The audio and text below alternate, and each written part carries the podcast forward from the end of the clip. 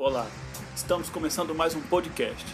Nesse programa vamos conversar com nosso amigo Rodrigo Vedovato, músico, profissional de TI e luthier. Sempre um bom papo sobre a vida musical, trabalho fora do Brasil e cotidiano em Portugal. Sejam bem-vindos a mais um Fala Antenor! Bom dia, boa tarde, boa noite. Hoje o nosso entrevistado é o Rodrigo Vedovato, Rodrigo, seja bem-vindo. Se apresente para nós. Olá a todos.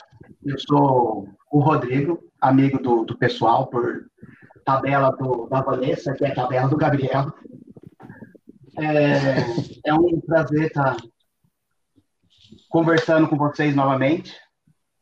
Sérgio, conversei semana passada, a Fabi e o Dodoro já faz tempo. Então, é bom rever amigos do Guaçu, que já faz um tempinho que a gente não vai para aí, para o Guaçu, para Terra Sucriniquim. E agradeço mesmo pelo, pelo espaço de estar tá falando, podendo mostrar como que é a minha vida de imigrante e a vida de um músico frustrado, trabalhador de TI aqui na Europa. Legal. Só para um puta músico, viu? Eu já tive tocando. Acho que algum, alguém que todo mundo aqui já, alguém já viu você daqui já viu você tocando. E falando em música, vamos começar a falar então do princípio. É, quando que ela entrou na sua vida e como você, como assim pode dizer, como que o baixo entrou na sua vida, o contrabaixo? É, quando eu estava na sétima série, é, entrou um novo aluno e aí a gente começou a fazer amizade, a gente começou a conversar tudo. E ele veio de Belo Horizonte na época e, uh, e ele tocava lá em Belo Horizonte, ele tocava bateria. Só que ele também sabia tocar guitarra, sabia, sabia tocar baixo. Então, é, ele começou a, a, a falar sobre como que era tocar bateria, que era legal, e começou a, a falar da banda. E aí um, um, outro colega de classe, que é vizinho lá da, da, onde eu morava, ele começou a fazer aula de guitarra. E a gente sempre conversando, tudo. E aí eles falaram, pô, eu, eu, eu, toco bateria, o fulano toca guitarra, por que você não começa a tocar baixo? Eu falo, baixo, o que é isso? Na verdade, eu, eu, guitarra conhecia, bater tudo mais baixo, eu nem sabia, nem sabia o que, que era. E aí eles me apresentaram o contrabaixo, começaram a me, me apresentar umas bandas é, diferentes, bandas que que tinha um, um, uma levada de baixo mais acentuada. E aí eu comecei a gostar e falei, tá, legal, é, é tá bom, vamos fazer. E aí, no começo, que, que é engraçado, os dois começaram a fazer aula na mesma escola.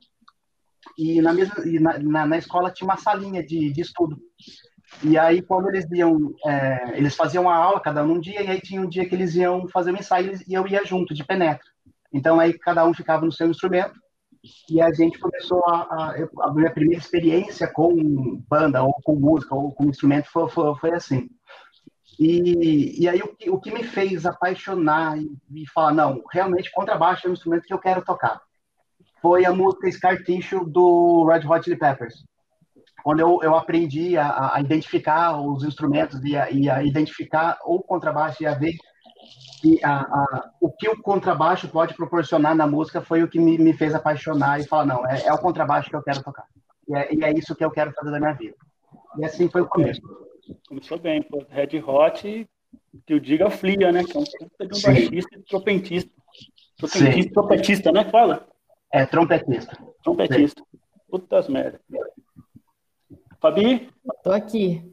Legal, Rodrigo, bem-vindo. Obrigado aí pelo seu tempo com a gente. Saudade de vocês. Espero um dia conseguir chegar até a Europa para visitá-los. É... E é claro que você tocou numa das maiores bandas ali, né, da, da nossa região aqui, a banda Querosene, existe até hoje.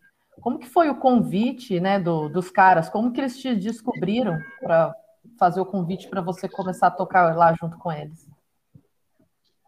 É, eu tocava numa outra banda chamada Seis Cilindros, também da, da de Mojimirim, e, mas era banda de, de escola, banda de mais de mais, mais criançado, tinha o quê? 17, 18 anos na época que, que a Seis Cilindros começou. E tinha uma, eu não sei se ainda existe, uma, uma casa noturna chamada Opção, né, em Mojimirim. E todo ano tinha um festival de, de bandas. E, e eu, se eu não me engano, acho que a nossa banda tocou, eu acho que, pelo que eu me lembro, foram acho que cinco edições, nós tocamos em quatro edições. É, eu, eu acho que foi, foi isso mesmo, quatro, quatro edições. É, e aí, numa dessas edições, o Querosene também participou. E aí, o que, que aconteceu? O baixista do, do, da Querosene saiu, e eles estavam à procura de, de, de baixista. E se eu não, não me engano, o, o Alexandre, que é o vocalista do, do Querosene, entrou em contato com o Júlio, que, é, que era o guitarrista da, da Coincidência, para ver se ele, se ele conhecia alguém e tocasse. E o Júlio me indicou. E aí o Alexandre me ligou, perguntando se eu, se eu teria interesse. Aí nós conversamos, fizemos uns, uns ensaios e, e foi. E aí eu fiquei na banda. Fiquei na banda de 2007 até 2015. Foi quando, quando eu, eu saí, parei, parei de, de tocar. Legal, só para fins de conhecimento, a opção ainda estava aberta antes da, da pandemia, e, mas não era mais aquela casa né, que a gente frequentava uhum. com rock, pop rock. Os caras estavam tentando sobreviver com um restaurante e depois eles fizeram é, aquelas músicas mais antigas para tentar chamar o povo, o povo que frequentava lá anos atrás. Mas ainda tinha alguma coisinha por lá para fazer um remember. Uhum. É, foi, foi, foi bacana, foi uma época muito, muito legal. Ô, Rodrigo, uma das coisas que gente, no final aqui do programa, uma música que você escolheu é da Seis Cilindros, né? Da Seis Cilindros. Que, que a gente vai ouvir depois aqui no final. É, e você participou do processo de criação dessa música? Como que é o seu processo de criação? Você compõe também? Você... você... O, o processo de gravação das músicas das Seis Cilindros foi um pouco é, diferente, eu acho, não sei. Eu não conheço das outras bandas, mas foi assim. Um, uma da, da, premiação desses festivais era a gravação de um, de um CD. Eles davam, eles iam dar algumas horas em estúdio para que a banda que vencedora gravasse um, uma música. E, e aí isso nos impulsionou a, a querer gravar mais. Então, além desse, dessas horas que, que a gente ganhou, nós, ganha, nós bancamos outras, outras horas. Nós fizemos a gravação em três, três estúdios diferentes. Um, um em Mogi Guaçu, em cima da, da loja de música, é, que eu esqueci o nome agora. Teve um, esse da que a gente ganhou, que acho que era em Amparo, se eu não me engano. E teve um outro em, em Itapira. Ah, então, da, das músicas do, do CD nosso são, foram gravadas em três estúdios, estúdios diferentes. E o, o processo foi, basicamente, uh, a gente se reunia e alguém apresentava um riff. Ou é, o, o baterista apresentava alguma coisa, ou o guitarrista, ou eu apresentava alguma coisa. E aí com, a gente ia é, trabalhando em cima do riff, aí fazia o refrão, fazia a, a introdução, fazia o final, e a, a última coisa que foi é, adicionada foi a voz. Sempre a parte da voz e letra sempre foi feita depois. E, e, e era assim, a gente se reunia e ia, ia fazendo. Cada um trazia uma ideia, juntava tudo e fazia o começo, meio e fim. Até hoje é assim, seu processo de criação, ou você só teve essa gravação? Você, você, ainda você compõe na sua casa? Você, como que é? Então, com, com a, uhum, com a seis cilindros era assim. Com a querosene era também, também parecido, o processo também era, também era bem parecido. Ah, geral, geralmente o Alexandre vinha, vinha com algum tema e a gente tra trabalhava em cima esse, de um riff ou de, um, de uma estrofe. E aqui, depois que eu, quando eu estava na Irlanda ainda, quando eu comprei o, o, meu, o meu primeiro baixo aqui na Europa, e, e, aí eu também aproveitei e comprei um. Como eu, eu não, não queria ter um amplificador, tudo para poder tocar, o que, que eu fiz? Eu comprei uma interface onde eu, liga, eu ligo o instrumento né, nessa interface, essa interface liga no computador e, e tem um programinha de, de gravar e um, um programinha de efeitos, como se fosse um, um, um, pedal de efeitos. E aí eu comecei a brincar em cima desses efeitos, aí eu fiz um riff legal, alguma coisa assim, e aí eu comecei a, a gravar. Então eu tenho tipo, umas quatro músicas que eu, que eu gravei assim, quando eu estava mais inspirado lá na Irlanda. É, mas assim, foi, foi de brincadeira. Eu fiz um riff, gostei e falei, ah, vou trabalhar em cima. E, e comecei a fazer. Então eu, eu acredito que, que o processo seja sempre o mesmo de faz um, qualquer coisinha, gosta e, e grava. E aí tu começa a trabalhar, trabalhar em cima. Entendi. Sérgio? Ô, Rodrigo, você disse que começou lá na, na sétima série com, com, com um amigo seu. Uh, pelo que eu percebi, já começou já na, na cena rock and roll para você? Você já gostava antes de rock and roll? Já sabia o que era rock and roll? Ouvia outra coisa?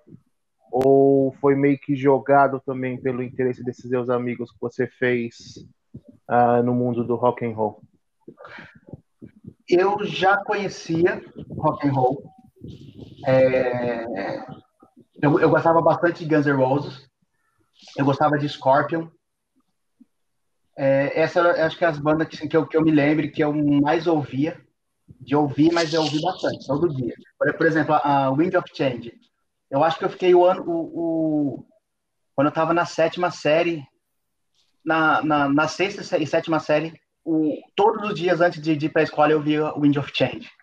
Meu pai tinha comprado uns CDs, lembra na época tinha um CDs tipo baladas, não sei o que lá, aí tinha um CD com várias Mil, músicas. Milênio, né? Vendia no Big Bom, Milênio. E aí, e, se, sempre tinha várias, várias coisas de, de, de, de, rock. E aí eu sempre ouvia, mas eu não era muito aficionado por uma banda, uma determinada banda e essas coisas assim. Eu, eu sempre ouvia música, geral. Meu, meu pai gosta muito de, de pagode, então meu pai tem quase todos os CDs de todas as bandas de pagode da década de 90. Então, eu ouvi muita, ouvi muita música, não, não só o pagode, né? Mas além do CD de pagode, meu pai tinha vários CDs que vinham várias coleções de músicas. Eu tinha bastante CD também da, da, daqueles da balada da Pan, que vinha música mais é, techno, dance. Então, com relação à música, eu ouvi, eu ouvi muito, muita música. Mas foi a partir do, das bandas que eu tive, não só a Seis Cilindros, não só a Querosene, e eu comecei a pegar mais gosto pelo rock and roll. Eu acho que também foi mais pela questão da, de eu estar aprendendo a, a tocar o um instrumento e, e aí isso me proporcionou a, a ouvir mais, mais um determinado estilo, ouvir mais uma banda e, e não a, o que eu era antes, que era mais, mais eclético, de ouvir tudo. Eu acho que foi realmente mesmo por causa das bandas que eu me interessei pelo rock and roll. Legal. É, Rodrigo, ainda no assunto da, das bandas, a, a diferença, do, eu não lembro muito da, dos seis cilindros, mas eu lembro mais, mais da, da querosene. Querosene, a certo ponto na cidade que ela chegou a um ápice ali legal, de, de, tocava todo final de semana em vários lugares, e ali eles eram é, ACDC, é, Boston, né, várias bandas do, do rock 80, e do Rock 90 também, mas ainda tinha um pouco de peso.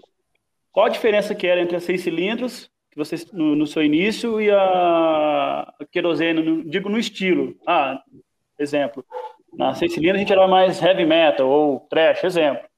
Qual que era a diferença? O que, que vocês tocavam mais na seis cilindros que não, não tocava na, na querosene? A seis cilindros era mais pop rock.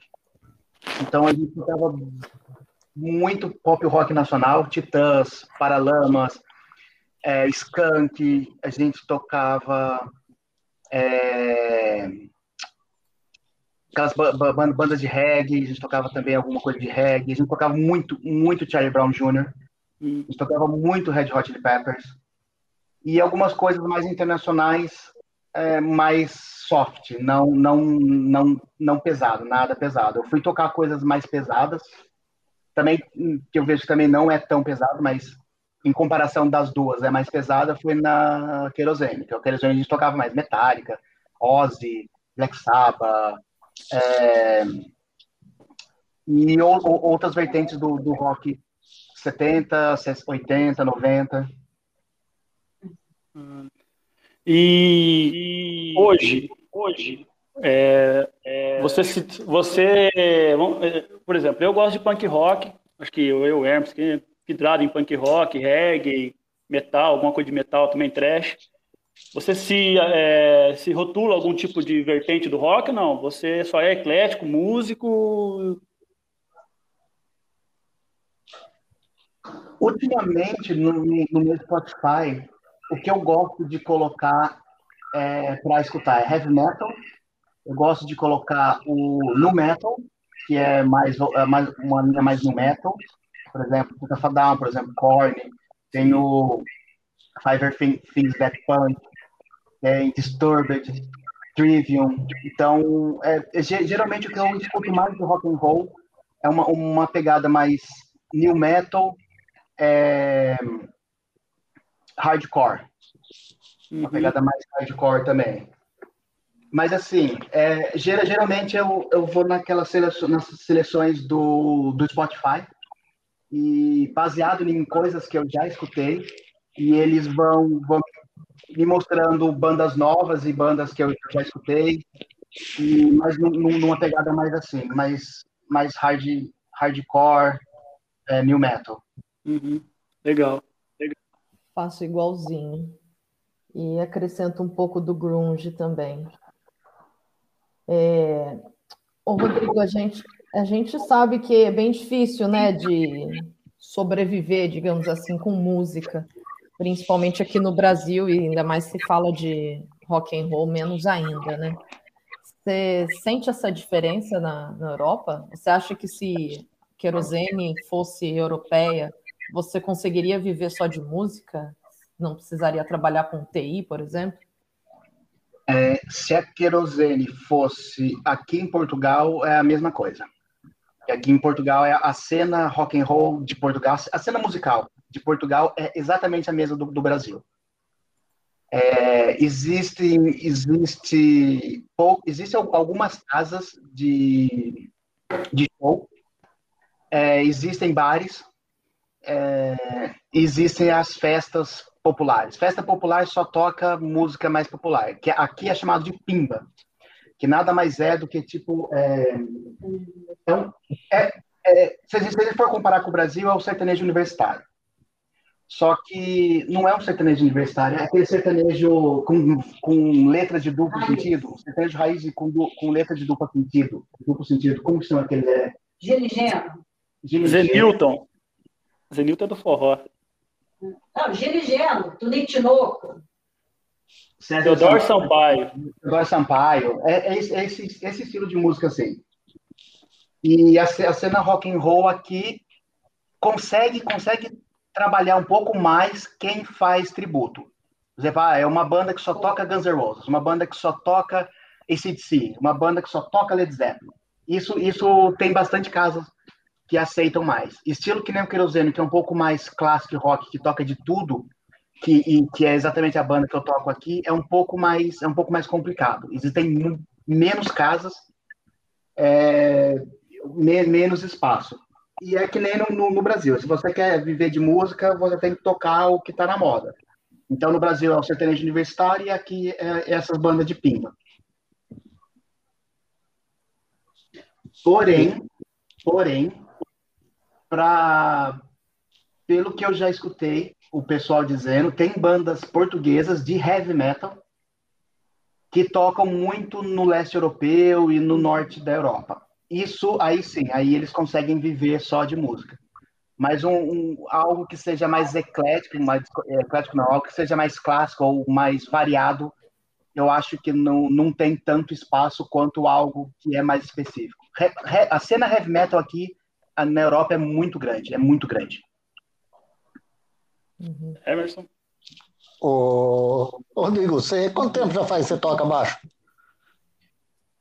Cara, eu comecei com 13, 14, eu tô com 36, faz uns 22 anos, mais ou menos. E você é muito instrumentista ou é só no baixo mesmo? Eu toco o, o baixo e eu toco um pouco de guitarra e violão. Mas o que eu me especializei, o que eu toquei por mais tempo foi contrabaixo mesmo. Eu tentei, fazer, uma, eu tentei fazer uma aula de trombone, que é a, mesma clave de, de de baixo, mas não, não me adaptei muito e eu parei. E aí em Portugal você montou uma banda, né? A SMS? Isso, a SMS eu, foi a primeira que eu toquei aqui, que foi em 2019. Eu cheguei a tocar em duas vezes com eles, numa festa de escola e numa festa da, da cidade.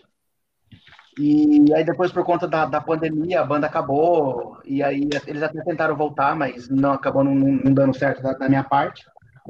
E agora, esse ano, é, eu comecei a tocar numa outra banda, sem ser a SMS. A gente começou há pouco tempo, começou agora no, em março, já, já fizemos algumas, alguns ensaios, estamos com, com 20 músicas, é, 19 músicas no repertório, e ainda não, não tem nome, não tem estilo próprio, assim, mas é algo que está que tá começando. É tipo um, é um New Pimba. Não, não, é rock. Nada de Pimba. Ah, não, eu não vou. Eu, não vou, eu, eu já, já tenho sertanejo no Brasil, eu não vou tipo, me prostituir na música só para poder ganhar dinheiro. Eu estou bem na TI, eu só vou tipo, largar a TI se der muito certo na música. Eu não vou ficar tocando qualquer coisa só pra, por tocar. Não, acho que não, sei lá, para mim, hoje em dia para mim não vale, não vale mais a pena. Não vale o, o, o suor. Olha o que o amor faz pra gente. Rodrigo fazer um show de sertanejo. Olha sertanejo de funk, tinha umas pegadas de funk também. É evolução, a pessoa sai do Brasil, mas o Brasil não sai da pessoa. É. o, bom, o bom dessa experiência foi o vocalista dessa banda, que se tornou um grande amigo nosso.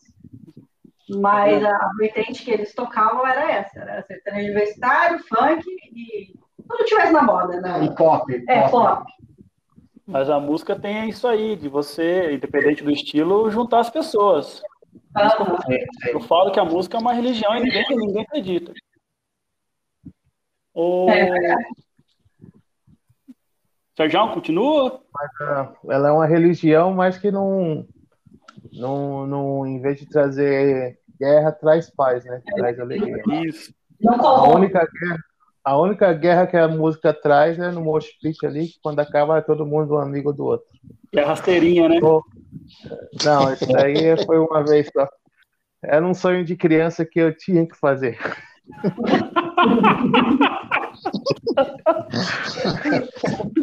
ah, tá certo. Ô, Rodrigo, a pergunta. Eu pergunta porque eu não me considero músico, mas eu também toco um pouco de instrumento e eu sei quão importante é a música para mim.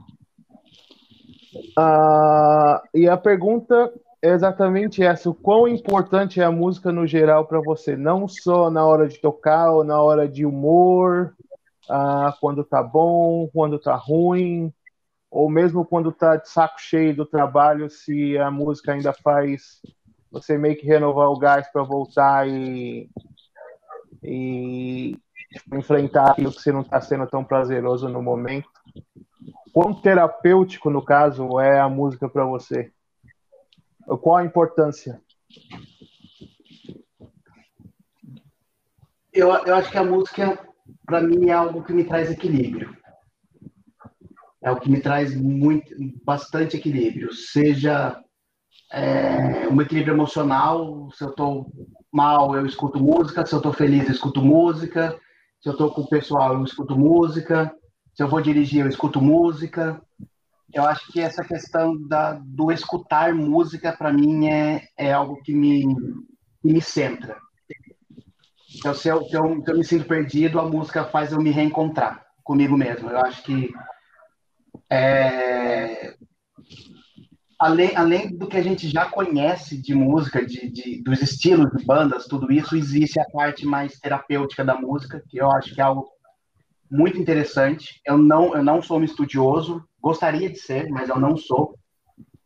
é, das, das questões de, de, da música não em sentido de estilo, mas em sentido de, de sintonia, de vibração, de, de frequência. A música trabalha com, trabalha com, com a gente, com a nossa mente, com o nosso corpo de uma forma é, prazerosa. A frequência da, da música, a frequência do, dos instrumentos, a frequência do som, eu acho que, que é algo, de uma certa forma, também acaba sendo terapêutico para a gente. É, eu sei, eu conheço, eu sei, conheço muita, muita gente que, que tá, tá um, um pouco ruim, um, um pouco mal consigo mesmo, ou, ou tá enfrentando algum problema e acaba escutando uma música e, e acaba melhorando. Independente do, do estilo, independente do, do que a pessoa ouve. Eu acho que a música, para mim, além, além de ser algo que me sente, que me, que me, me traz para mim mesmo, que me, que me retorna comigo mesmo, é algo que bem, bem terapêutico. Eu acho que tem algo quase que parando ali com o espiritual também, pelo menos para mim. Ah, dependendo do tipo de música, do tipo de humor que você tá, tem. Acho que todo mundo tem aquela uma música, aquele um momento que quando você ouve vai além do, do físico e Sim. mete mesmo a alma espiritual de fazer você transcender para, às vezes, outros lugares, sei lá. Sim. E, e tem, tem, também tem a questão da, da, nostalgia, né? Que nem que, que nem que eu falo, que eu, que eu citei agora, a da Wind of Change. Sempre que, que eu escuto Wind of Change, para mim dá um, dá um prazer de. Da, da, eu, eu, eu volto àquela época que eu, que eu escutava sempre para poder ir para a escola. Eu escutava porque eu gostava da, da música e, e sempre que, que eu escuto, logo eu, eu volto àquele tempo e me, me vejo sentado no sofá esperando o, o alguém bater para me chamar para ir para a escola. Geralmente era, era o, o, meu vizinho que, que tocava guitarra também, para a gente poder ir, ir para a escola. Então eu sempre esperava, eu escutava aquela música. Eu até acordava um pouco, pouco antes, só para dar o tempo de escutar a música para poder ir para a escola. Então eu acho que também também tra, traz isso, traz essa nostalgia da, da gente. É, uma música nos relembra alguma coisa boa, algum, algum acontecimento, uma viagem, algum, alguém. Então, acho que a música também também faz, faz isso, faz a gente voltar no tempo, né? Sim. Mas a música não era um castigo que seu pai colocava para você ouvir, para você saber que era hora da escola, não, né? Você não gostava não, não, de estudar eu... ou você gostava? Eu, sei, eu sempre fui mais nerdzão, né? A Vanessa sempre briga comigo, fala comigo e eu sempre brigo com ela, ela fala que eu sou nerd. É, eu, sempre estudei, eu sempre gostei de, de, estudar, eu sempre tentei ter as melhores notas, de aprender, é, para que isso me beneficiasse também, porque para eu poder passar de ano e não, não tomar cheio dos meus pais, né? Porque minha, minha mãe é professora, então se eu repetisse, eu tirasse uma nota baixa ou vermelha, eu ia, ia escutar em casa. Então, para que isso não acontecesse, eu, eu já estudava. E, mas era uma coisa que eu gostava, eu gostava de, de, de ir para a escola. Então, não, não era nenhum, nenhum castigo, não. Minha mãe, que não era professora, ficava com medo no fim do ano. que é isso, gente? No, no despertador, ele colocava pagode para acordar mais rápido. Saiu da cama. Pagodeiro. Por dentro é só, era só. Como chama? Didier. Não, despertador é André Zé. Ah, André Zé. Rodrigo, é, falando um pouco agora é, de instrumentos, é, você é, recentemente virou ou está estudando para ser luthier, me corrija se eu estiver falando alguma coisa também errada, que eu vi você já com uma guitarra lá, não sei se você foi você que fez ou, ou só renovou ela. É, quando eu vim aqui para Portugal, que eu comecei a tocar mais, é, e, me, e, mesmo assim, quando, quando eu estava lá, lá na Irlanda, eu comprei um outro, eu tinha comprado um outro baixo. Eu tenho, eu tenho dois. E aí, esse segundo baixo, ele é, ele é de uma custom shop. É, é, ele foi eu, eu, eu escolhi o, o que o baixo teria com a ajuda do, do, do dono da, da, empresa, entrei em contato, a gente conversou, então eu, o baixo foi criado uh, ao, ao, meu gosto. E aí eu precisava dar manutenção no baixo. Então eu precisava, é, é, e isso é coisa que precisa, é a mesma coisa de um carro, chega uma hora que precisa ir no mecânico para poder consertar uma peça, ou fazer alguma, alguma coisa, um alinhamento, qualquer coisa assim. E aí aqui, como eu não conhecia muita gente, e ainda não conheço muitos músicos, não conheço muita é, outros luthiers ou lojas que, que, façam isso. Eu comecei, a, eu fiz uma, uma pesquisa bem rápida e não encontrei ninguém. E aí, numa, na última banda, né, né, nessa banda que eu tô, só que antes de começar a banda, o guitarrista falou que tinha um cara, mas é, é, ele é um pouco longe da, daqui de onde eu moro. Não, não que isso seja um empecilho, mas aí quando eu resolvi fazer essa manutenção no instrumento, entrou a pandemia. E aí eu acabei não saindo de casa. E aí eu precisava fazer manutenção. E aí eu pensei é, em fazer um curso, mas assim, tinha só, só pensado que eu precisava fazer alguma coisa para poder aprender. É, aí eu, eu, no YouTube eu vi que tinha alguma coisa ensinando a fazer, eu, eu fiz, não ficou muito bom. E aí eu pensei, não, realmente eu preciso fazer, é, ou, ou, eu, ou eu levo no cara, ou eu aprendo a fazer. E aí, por causa da pandemia, de não poder sair de casa e, e essas coisas assim, eu pensei, eu tô, eu tô muito parado, né? Eu queria fazer alguma coisa, eu queria fazer algum curso, alguma coisa diferente para ocupar a mente. Só que eu não queria nada que fosse relacionado à minha profissão ou nada que fosse muito muito mental. Eu queria algo que fosse mais é, algo mais manual para poder fazer. E aí eu falei, aí eu uni o útil ao agradável. Falei, então eu vou fazer esse curso de, de, de luteria para que eu faça um, um, curso que seja algo manual e que eu ainda consiga fazer manutenção é, nos meus instrumentos. E aí a, a guitarra que, que você viu, é, tem uma loja aqui na Europa que ela vende os instrumentos desmontados, né? Ele, ele vende a guitarra desmontada. Aí você só monta. aí eu, eu comprei essa guitarra para montar, para ter é, essa familiaridade com, com esse tipo de, de, de serviço. E como é, é um, um instrumento que eu comprei só para isso, então eu posso mexer à vontade. Eu posso quebrar, que não, não vai ter problema nenhum. E se eu é, for fazer alguma coisa no, nos meus instrumentos e quebrar, eu fico sem. E aí eu não vou conseguir tocar na banda. Então, eu peguei esse instrumento para fazer isso. Na verdade, eu comprei dois. Foram duas guitarras, custou muito barato para esse, esse serviço. Uma delas eu finalizei, eu terminei tudo. A outra ainda está parada para eu poder fazer. Mas é, eu, ainda, eu ainda estou fazendo o curso. Eu não, eu não terminei, ainda, ainda tem alguns módulos mas como é algo bem prático, então eu tenho que ter a prática, é ver alguma coisa, assistir uma, uma aula e, e treinar aquilo, que é o que eu estou fazendo. Então, essa guitarra, é, essa primeira guitarra que eu, que eu montei e regulei tudo, é, eu até levei para o guitarrista da, da, da, banda que eu estou tocando, para ele fazer a avaliação, porque assim, eu não sou guitarrista, então, para mim, ela, ela tá boa, mas pode ser que ela não, ela não esteja. E aí eu levei para ele, ele falou que está perfeita, que ficou muito bom. É, por, por ter sido a, a, minha, a minha primeira, tudo, ele falou que, falou que ficou muito bom. E, e aí é isso. Aí agora eu, eu vou pegar os meus instrumentos mesmo, o, o, o baixo que eu toco. Eu até tenho uma outra guitarra que eu comprei, então eu vou pegar esses instrumentos que são, que não é instrumento de, de teste, para poder fazer fazer algo que, que eu sei que vai que vai deixar eles melhores.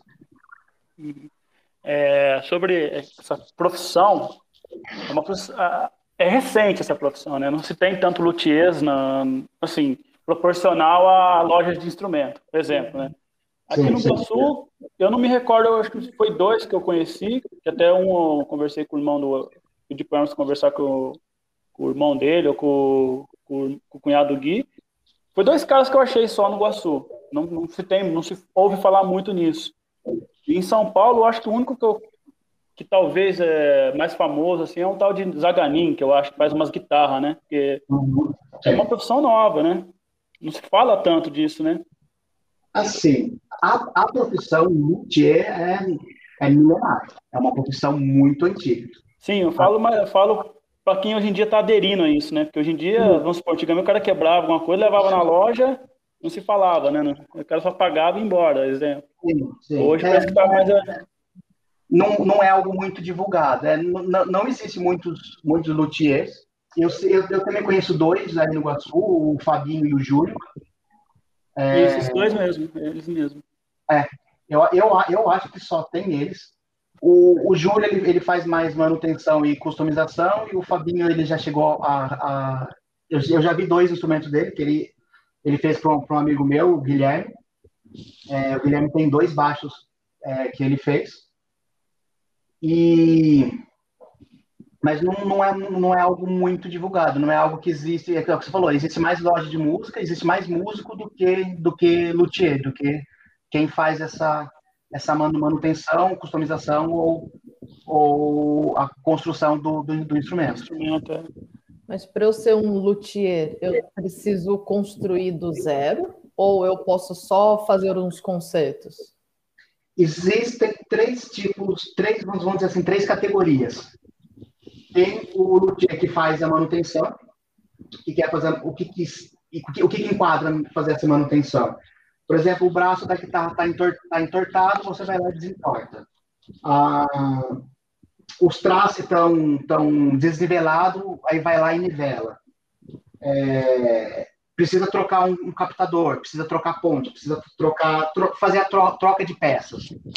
É, o instrumento, ele, por exemplo, quebrou o, o braço, então também fazer a, a, a colagem. Isso é o, o nível nível 1, um, vamos dizer assim. O nível 2 é alguém que já consegue fazer algo um pouco mais trabalhado, por exemplo, trocar uma escala, fazer um braço, é, fazer uma, uma, outra customização um pouco, um pouco maior que dependa, dependa de ferramentas. Por exemplo, um instrumento que tem é, um captador, eu quero, eu quero colocar dois. Ou um instrumento que tem dois captadores, eu quero deixar só com um. Então, é algo que precisa, precisa é, um pouco mais de, de, de, trabalho, um pouco mais de, de conhecimento, é, conhecimento de, de, madeira, conhecimento de, de cola, conhecimento de, de que tem, tem ferramentas também para poder fazer isso. E aí tem o nível 3, que é quem constrói. É alguém que vai pegar um pedaço, que, que sabe escolher madeira, que sabe pegar um pedaço de madeira, é, fazer uns furos, fazer uma, uma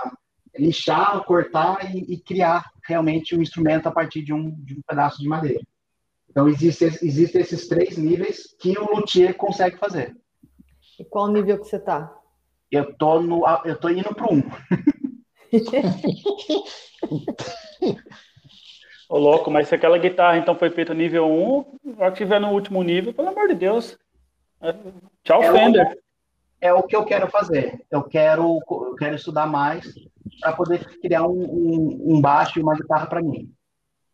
É, eu, não, eu não quero trabalhar com outros tipos de instrumento, violino, violoncelo, é, violão. Eu não quero trabalhar nada disso. Eu quero trabalhar mais com, com baixo e guitarra. Mas isso eu acho que vai demorar um pouco porque eu não tenho estrutura ainda para fazer o nível 2 e o 3. A partir do momento que eu tiver estrutura, eu já começo para o 2 e, e parto para o 3. Ô, Rodrigo, você acha que existe tipos de, de pessoas que, de músico, que então o cara parte para ser um, um é, estudioso do, da música, um cara que parte para ser um construtor de instrumentos, e um cara para ser o cara que toca mesmo, que fica que é vibrado, nem precisa estudar muito, sente a música. Você acha que existe esse tipo de separação? Eu não, eu não diria separação, mas eu diria, eu, diria que sim. existem gente que tem uma, uma tendência a mais para um lado e a mais para o outro. Eu conheço gente que não estudou e toca muito, eu conheço gente que estudou e toca muito mais ainda. É, mas acho que para um músico, é, eu, eu não sei se fica. Pelo, com relação a músicos que eu conheço, acho que é, essa, essa diferenciação, ah, se eu vou trabalhar de um lado ou trabalhar do outro, eu acho que não. Eu, eu, eu nunca escutei ninguém. Tipo, colocando muita questão em cima disso. Eu, eu, o, que eu mais escuto dos músicos é quando eles falam de estilo.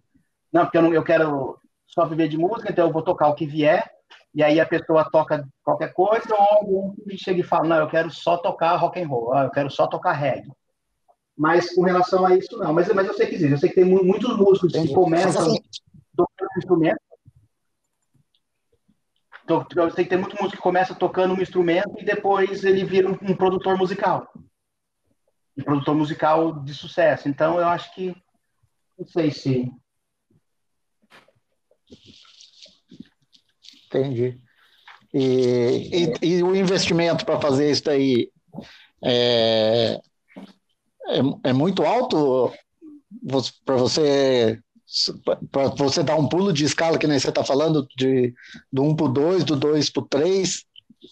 Com, com relação à loteria, sim.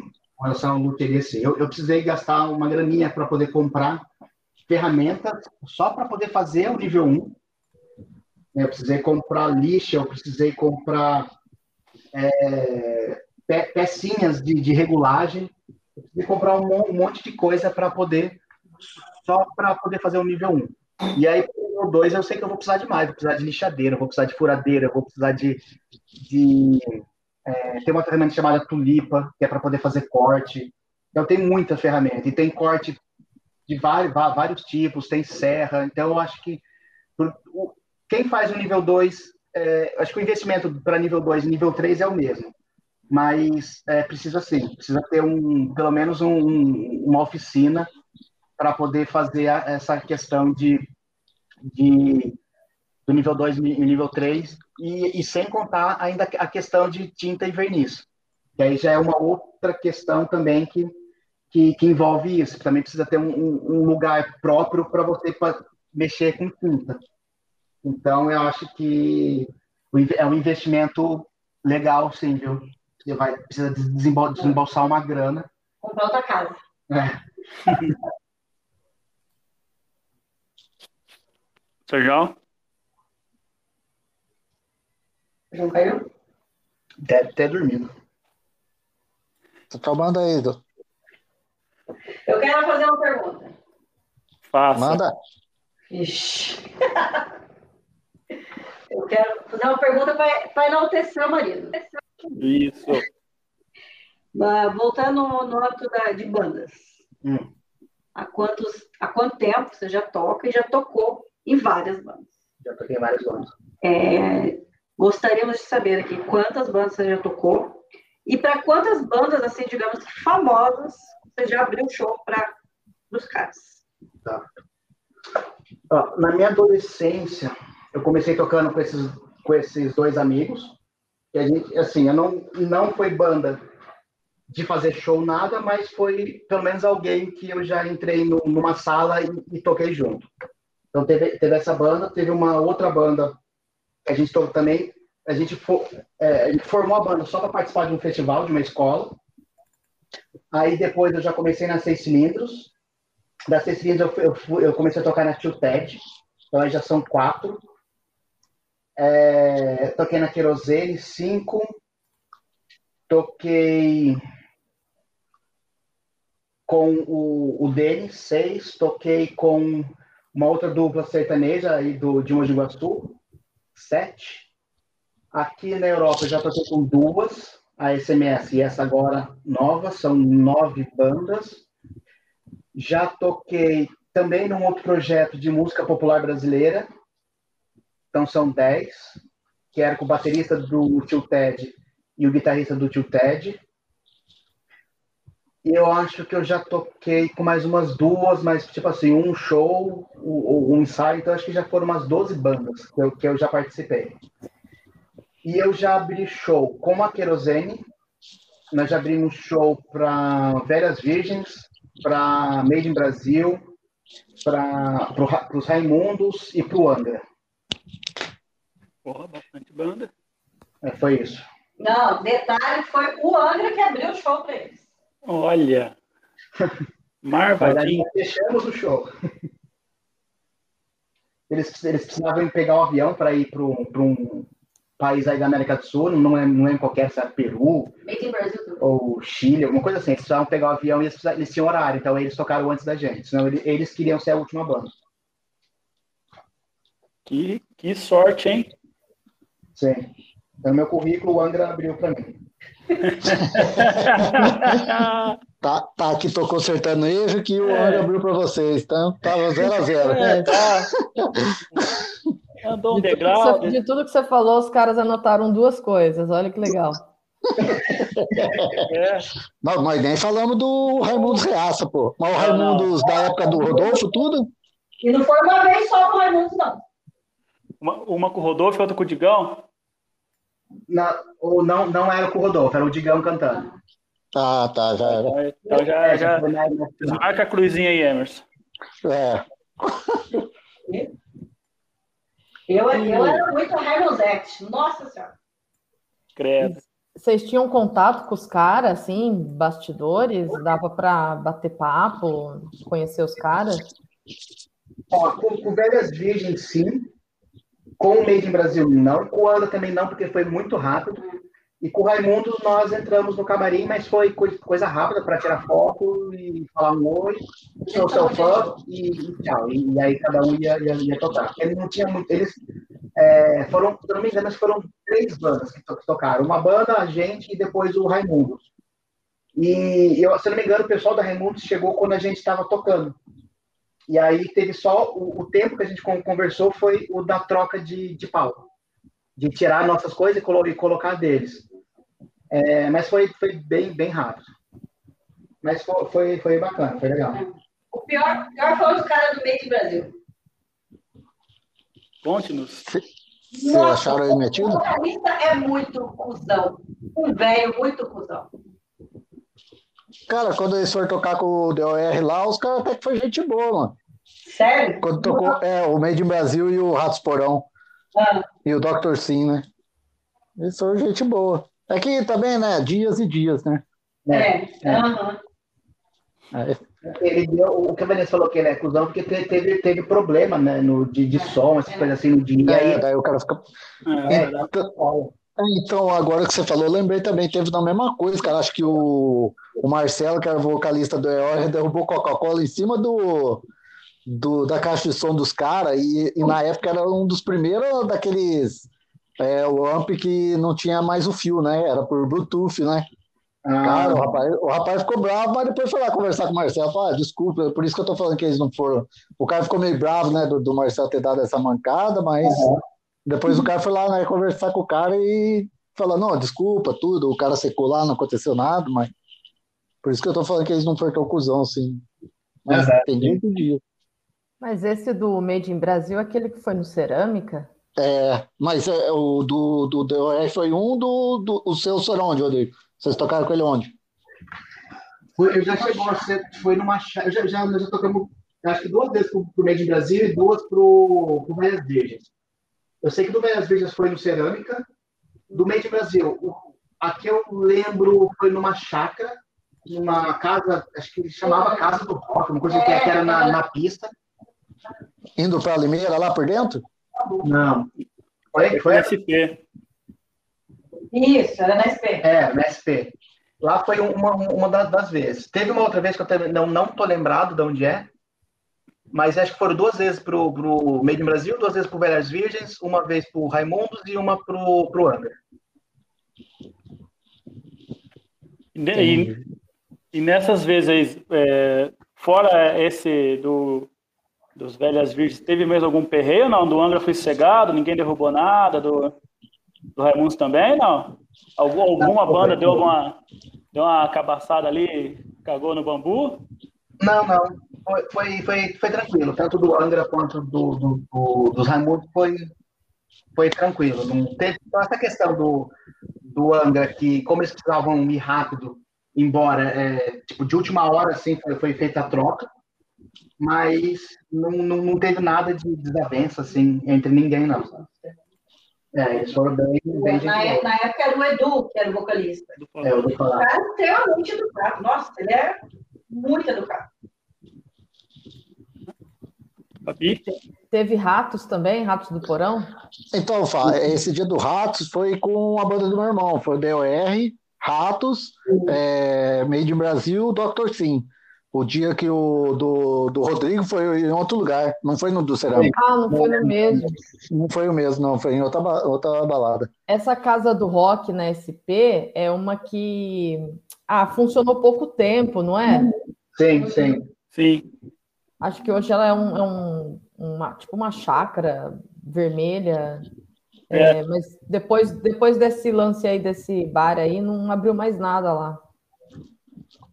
Mas, o, o, Rodrigo, essa galera famosa aí, né, que, que vocês tocaram, Raimundos, por exemplo, é, não, você comentou que não tinha muito contato assim com os caras, porque era bem rápido, né?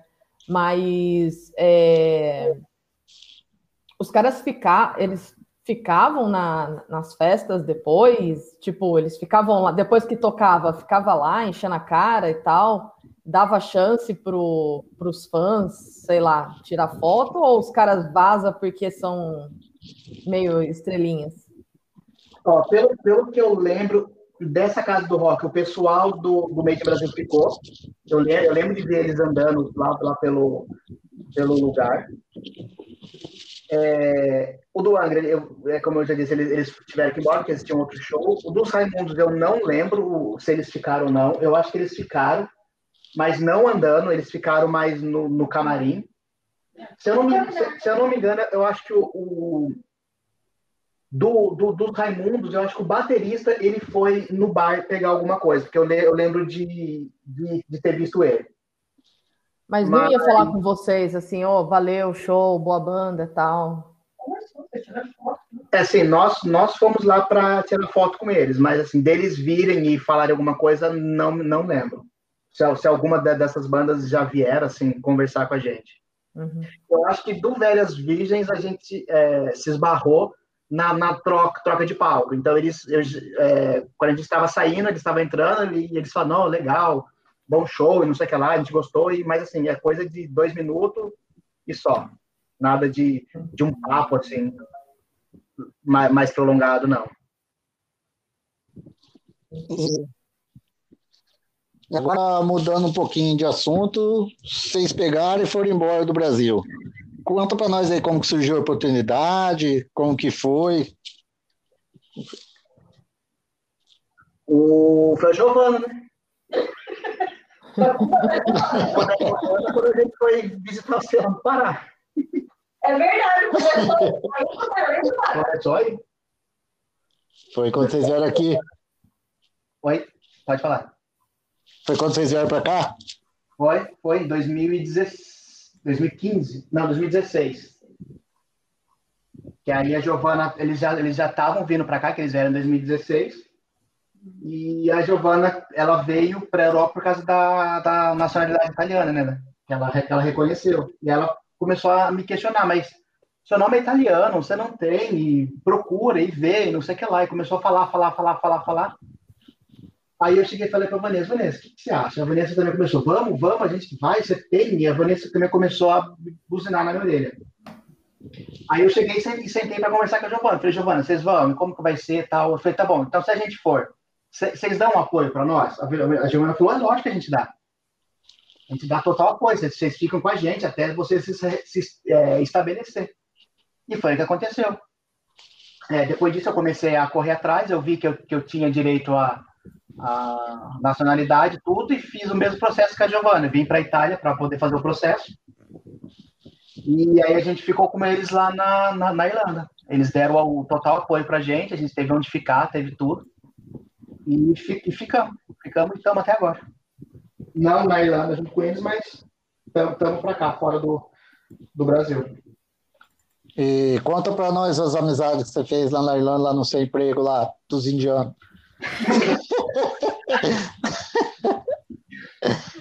Nossa, a, a, empresa que eu trabalhava, a equipe de TI, de TI era toda indiana, todos, todos indianos. Eu fui o primeiro, o primeiro não indiano a entrar na equipe. entrou eu, entrou mais dois brasileiros, entrou um, um cara da Sérvia, e, e foi isso. Mas era assim, era o, o, o dia inteiro escutando work e, e coisas assim. Sorry, sorry. sorry. é assim ou não? É. Ô, Mas, o, o, o, os caras são, são, gente boa, pelo menos os que trabalharam, na, na verdade, trabalharam uns, uns, seis indianos. Dos seis, cinco era gente, gente boa. Teve um que era cuzão, mas os cinco era gente boa. Gente, gente boa mesmo, gente boa mesmo. É que empapuçou, né? Empapuçou a Irlanda e eu já ah, não quero mais ficar aqui. A empresa que era ruim. É, né? comecei, a, é, comecei a pegar raiva da empresa e isso acabou se estendendo para as pessoas. Mas eu sei que não é culpa das pessoas. E eu falei, ah, não, não preciso, preciso, preciso de algo melhor, preciso de novos ares. E aí foi quando surgiu a oportunidade aqui para vir para Portugal. Na verdade, na verdade a, gente, a gente já estava já tava fazendo entrevista para outros lugares, da Irlanda e fora da Irlanda, mas aqui em Portugal foi o primeiro que, que me fez a proposta. E, e como eu já tinha né? visto. Hã? Primeiro foi Malta. Né? É. Não, Malta, Malta não tinha sido. E, e quando eu, eu, já tinha vindo aqui para Portugal e, e eu gostei, e como eles foram os mais rápidos para dar a resposta, eu não pensei duas vezes, eu vim. Ô, Rodrigo, e você sempre trabalhou na área de TI? Ou foi quando você foi para lá? Ou já aqui no Brasil você já trabalhava com isso? Não, no Brasil eu já trabalhava desde 2012. Todo. Eu trabalhei de 2012 a 2017. Trabalhei cinco anos de TI. Ah, aí fiz, fiz faculdade também de TI. Então, eu sou formado em TI, aí eu trabalhei na área de TI. E foi a TI que, me, que também proporcionou para eu, eu poder sair. Porque eu, quando eu, eles falaram que, vi, que viriam para a Irlanda e falaram que a área de TI era boa, eu comecei a pesquisar e vi que realmente era um, uh, o mercado de TI na Irlanda e aqui na Europa é muito aquecido. Tem muita vaga, muita, muita vaga mesmo. E aí foi o que me, mais me impulsionou, porque eu saberia, eu, eu, eu, eu, sabia que se eu saísse, eu teria emprego, eu não ia, eu não ia ficar desempregado e, e não ia ocorrer, ocorrer nenhum, nenhum problema. Então, é, a TI que me proporcionou é, sair da Europa, não só a, a, a, a sair do Brasil. A, cidadania me facilitou com questões burocráticas, mas o que me, o que me, me fez sair, a, a garantia de sair mesmo foi, foi o emprego. É, fala um pouco para nós o que faz um TI, assim, bem enxutado numa empresa. Tá, existe, existem várias, vários ramos da TI. É, quando, quando se fala em TI, é, é, é juntar um monte de, de peças. Então, tem o, o pessoal que, que, que, trabalha, que, que cuida da manutenção dos computadores, por exemplo, isso é, é alguém, alguém de TI. É o pessoal que trabalha mais com, com o suporte de, de quebrou uma peça, de repõe, entrou alguém novo na empresa, é, prepara um computador para a pessoa. Então tem essa área. Tem uma área que é trabalhar com a rede de computadores, que é fazer com que a gente ligue um computador na, no wall. É, tem a parte de desenvolvimento, que é aqui eu trabalho, sou desenvolvedor de sistemas. Eu, eu desenvolvo sistemas, eu faço programas, sou um garoto de programa. Eita. Tem, tem um pessoal que trabalha só com banco de dados. Então, ele é o pessoal que vai trabalhar com tanto, tanto da parte de, de, instalar o sistema de banco de dados, quanto de, de ver a parte de rede, de ver a parte de segurança de banco, de dar permissão, de, de, de trabalhar com toda a parte de, de do armazenamento do, da, da informação. Uh, tem gente que trabalha com integração entre sistemas, tem gente que trabalha só com a parte visual, ou seja, com, a, com as telinhas, tem gente que trabalha com a parte de, de aplicação móvel, ou seja, os, os aplicativos que a gente tem para o celular. Então, é uma área bem grande. Hoje em dia, tem, tem o que está crescendo muito hoje em dia é a parte de segurança da informação, é, para não ter ataque hacker, para não, não, não ter esses tipos de, de ataques às empresas, a parte de, é, de, de, dados, então analista de dados, que vai, que vai trabalhar só com, com a informação. Tem gente que trabalha com, com inteligência artificial, tá uma área que está crescendo bastante também. Tem, hoje em dia tem uma nova área chamada IoT, que é Internet of Things, que é fazer com que a, as coisas se comuniquem. Por exemplo, hoje em dia a gente tem a, a, a Alexa, por exemplo, da, da Amazon. É uma, é uma IoT, porque ela, ela consegue, com, através desse dispositivo, você consegue fazer ligar o ar-condicionado, ligar uma televisão, apagar uma luz, trocar a cor da luz, você consegue fazer coisas utilizando-se da internet, então são dispositivos inteligentes para a internet. Então é uma área bem, bem, bem vasta, bem grande.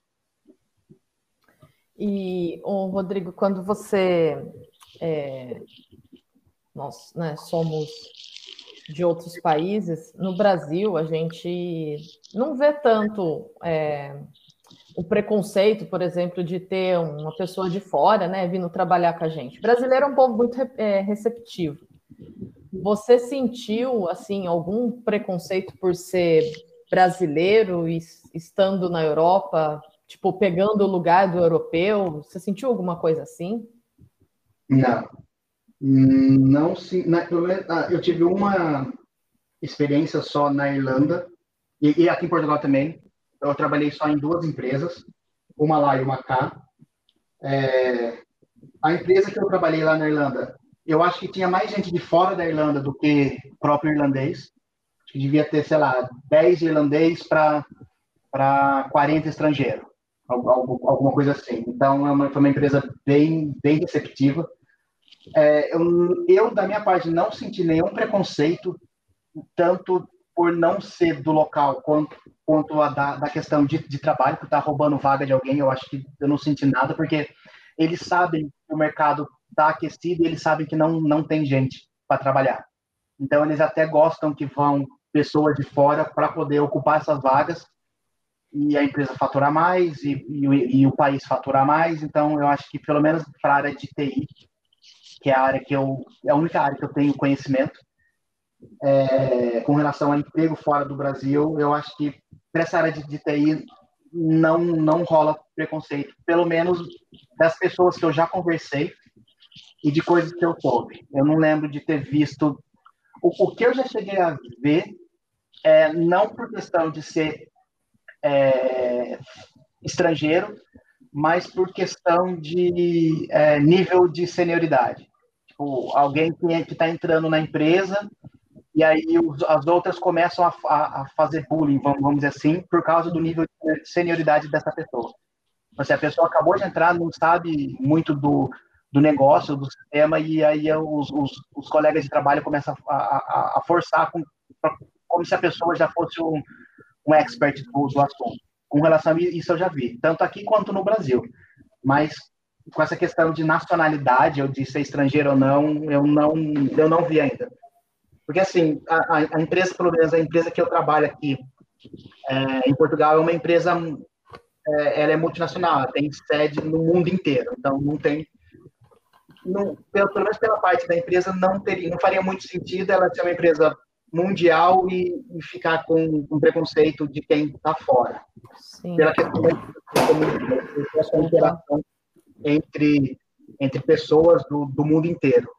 Mas eu não, eu não, não conheço, não conheço não, esse, essa, essa questão de preconceito. E o idioma? Quando, gente, quando você foi para a Irlanda, né, eles têm o, o dialeto deles lá, foi difícil de se adaptar ou com o dia a dia as coisas vão se encaixando? Lá na Irlanda, a gente ficou em Dublin, que é a capital.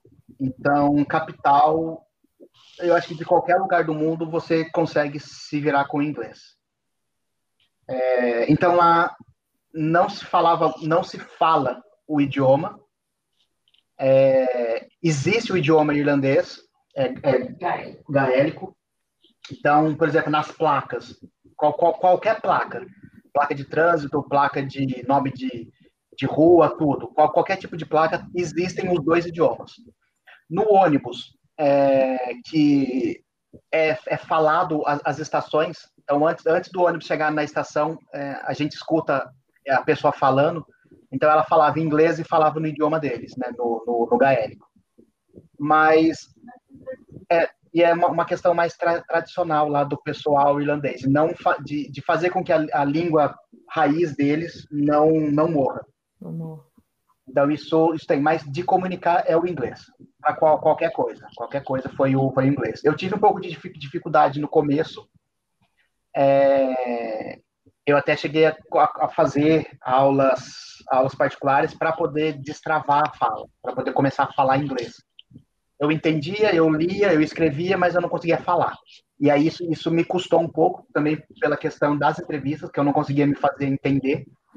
E aí isso eu precisei fazer bastante entrevista para começar a pegar os trejeitos e começar a falar e, e treinar para poder é, fazer, fazer uma, uma, boa entrevista e ser contratado. Então demorou um pouquinho também por, por essa questão de eu, estar um pouco travado no inglês. Eu, eu me travar, eu me deixar travar pelo, pelo inglês. E aí depois que eu comecei a trabalhar, que eu não tinha mais, mais, mais essa pressão, é, eu comecei a ver que não, não tem nada a ver isso que o que você precisa fazer é se fazer entender. Mesmo você falando muito ser, se eles entenderem o que você quer dizer, já, já basta muito.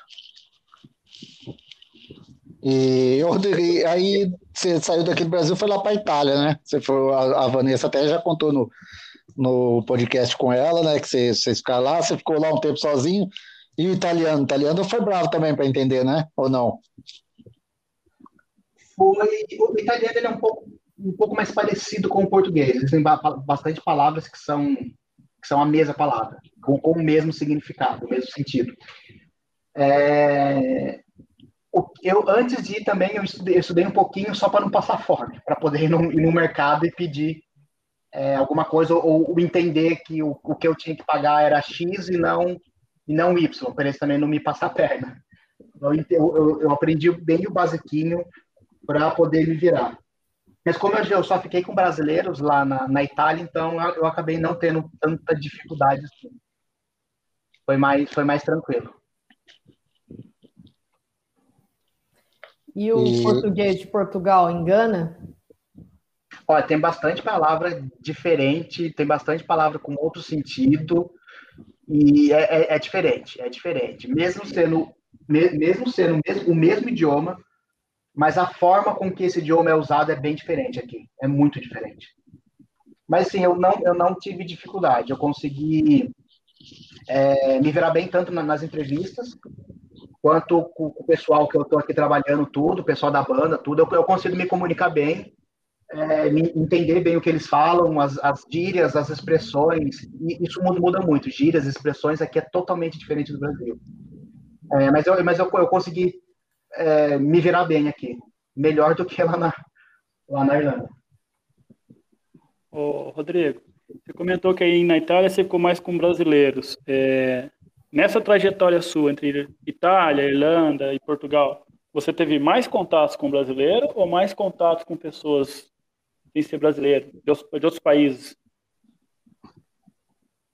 Eu acho que se for somar, eu acho que foi mais brasileiro de contato, de, de, de, conversar, de pelo menos ter um, uns 10 minutos de papo, acho que foi mais, foi mais brasileiro.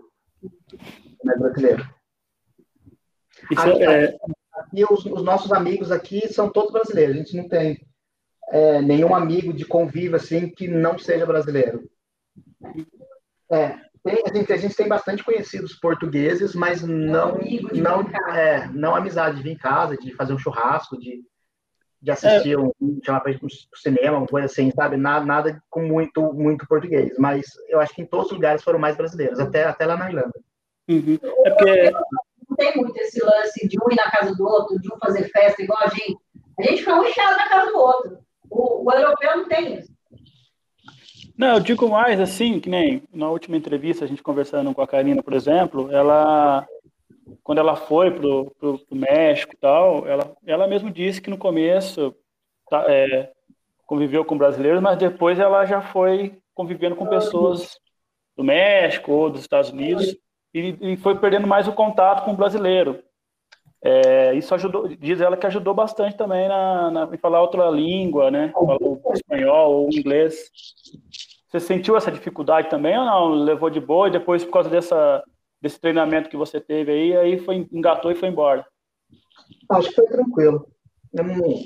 acho que como, em, em, todos os lugares que a gente teve, é, a gente foi bem acolhido, eu acho que eu não, eu não tive nenhum, nenhum problema, assim, com, com nem com como se diz, com, com um pouco de problema com relacionamento com, com as pessoas do próprio país.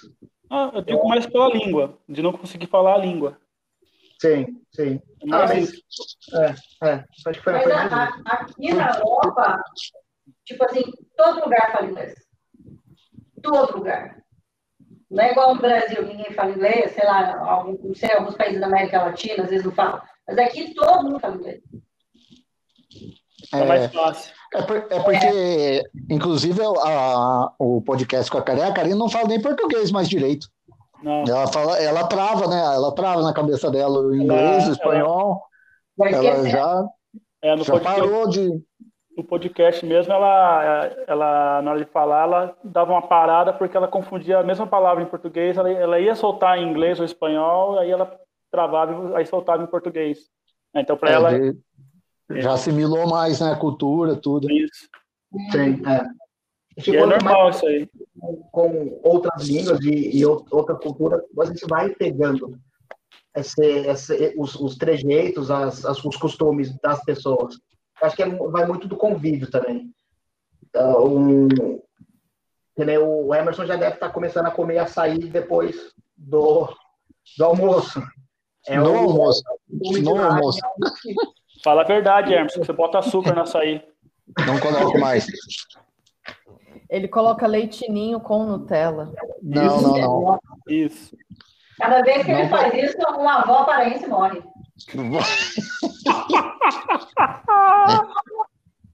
É, né? Morre um boto. Um boto. Primeira vez que eu vi um boto foi hoje, com a Catarina na beira do rio. Ela chorou. Quis pegar o óleo para ele. Viu o boto e não viu nada. Não. Uh, Rodrigo, e agora você é um cidadão do mundo? Se tiver que sair daí de Portugal e ir para outro lugar, você vai de boa também trabalhar? Vou, acho que sim. Agora não, sim. não tem mais barreira. Não, não. Eu acho que o, eu acho que o, grande problema é dar o primeiro passo. Que a gente fique, fique inseguro. A partir do momento que a gente dá o primeiro passo e vê que, que foi só um passo, não foi um tiro, eu acho que fica mais fácil. Então, para dar o segundo, terceiro, para mudar de, de, país, mudar de empresa, mudar de, de emprego, eu acho que é mais. Hoje eu vejo, que, é, que, vai ser um pouco, um pouco mais fácil. Porque vocês já estão colecionando umas viagens massa aí, né? Já foram para vários lugares da hora. Qual é o lugar mais legal que você já foi, que você já foi, que você achou? Mas eu acho que foi para para Croácia. Da viagem que vocês ganharam. A viagem da, da Croácia, eu ganhei, a gente ganhou a viagem, né? Conta, conta aí de novo para ver se a, se, a, se a Vanessa falou certo. É, quando, logo, logo que a gente veio para cá, a gente precisava ter um internet, telefone, uma linha de, de, de, celular. E aí a gente foi numa, numa, numa das empresas lá que, da, daqui de Portugal que chama Nós. E logo, logo que eu, que eu que eu assinei o, o contrato com eles, da prestação de serviço, eu recebi um e-mail de uma, de um, aqui chama passatempo, e-mail de um passatempo. Eu olhei aquilo e falei, ah, passatempo, Game of Thrones, e escrevo uma frase e ganho uma viagem é, para a Croácia para ver as, um, os lugares aonde foram gravados algumas cenas do Game of, Game of Thrones. Ah, que legal. Aí eu falei, Vanessa, vamos, vamos participar? Ah, vamos. E aí, o, o que, que precisa fazer? Ah, precisa escrever uma frase. E aí a gente ficou pensando e pensando e pensando, o que a gente vai escrever? Aí eu falei um negócio, eu falei uma frase, Vanessa, ah, acho que não é legal, não. Aí ela falou uma, eu falei, putz, acho que também não é. Aí eu fui lá e juntei as duas. Peguei uma parte de uma parte da outra, juntei e mandei. E foi. Aí eu, eu tava no, no serviço, eu já tinha esquecido, né? eu nem lembrava mais que eu tinha participado disso. E aí eu tava lá no, no tra trabalhando, tocou meu telefone, eu atendi. Aí a mulher falou, que eu tinha ganhado. Eu falei, o quê? Eu falei, é, você ganhou. Eu falei, ah. E aí a gente começou a conversar tudo. E aí ela falou, ah, você, o, é, a gente vai te ligar para depois, para hoje, hoje eu só liguei para para falar que você ganhou, mas depois a gente vai te ligar para poder tra é, tratar do, dos assuntos. E aí foi. Aí a gente ligou, a gente escolheu a data, podia, acho que podia até o, até o final do ano, de 2019. Aí a gente escolheu a data e, e a gente foi. E é um lugar sensacional, sensacional. E aí a pergunta que não quer calar, qual foi a frase? Não. a Vanessa não lembrou, você também não vai lembrar? Não sei. Poxa! Eu não sei que frase que a gente colocou. Eu não lembro. Eu não lembro. Eu lembro que era alguma coisa com a, com a Daenerys e o dragão. É, tipo, Vocês tinham que ter feito a frase e colocado um tapete, feito um tapete da frase. Para todo mundo, quando entrasse na casa, soubesse. Tatuasse no braço. A gente tão despretensioso, a gente nunca imaginou que ia ganhar. Não, não. Mais motivo para tatuar no braço, né? É, então. Toda vez que olhar, putz, ó. Mas é, é o que o Bruno falou, é alguma coisa relacionada a, a Daenerys com, com, com mãe, do, mãe dos, dos dragões, alguma coisa assim, eu não, mas eu não lembro. E assim, assim eu, eu só escrevi a frase na, na, na caixinha, dei o, o, enviar e pronto. Eu, eu nem lembro o que eu escrevi. E, e aí, quando eu falei para a Vanessa que a gente ganhou, a primeira coisa que ela, que ela perguntou foi: e a frase? Eu falei que eu nem lembrava e eu só fiquei pensando: putz, e se eles perguntam para mim qual foi a frase? Eu tô fudido, eu perco. prova, prova que foi você. É, é então. E, e, a gente ganhou uma outra também, não foi só essa. Só que a outra a gente não conseguiu ganhar 100%, porque precisava ter é, o, tipo o RG daqui de Portugal. Era para ir para ir para umas ilhas de sal, um negócio assim, ilha de sal, praia, praia de sal, um negócio assim, mas era uma, uma viagem internacional também. Eu participei, ganhei, só que eu não pude usufruir do prêmio porque eu não tinha o, o, o documento para poder ganhar o prêmio. Tá que pariu, hein? Foda, né? Vocês precisam jogar na loteria. Então, né? É. Isso que eu falar. Fica só, fica só jogando, só fica ganhando viagem, tá gastando a tua sorte aí.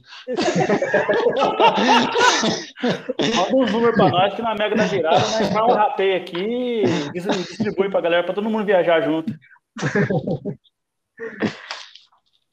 Ô, Rodrigo. Uma excursão de avião?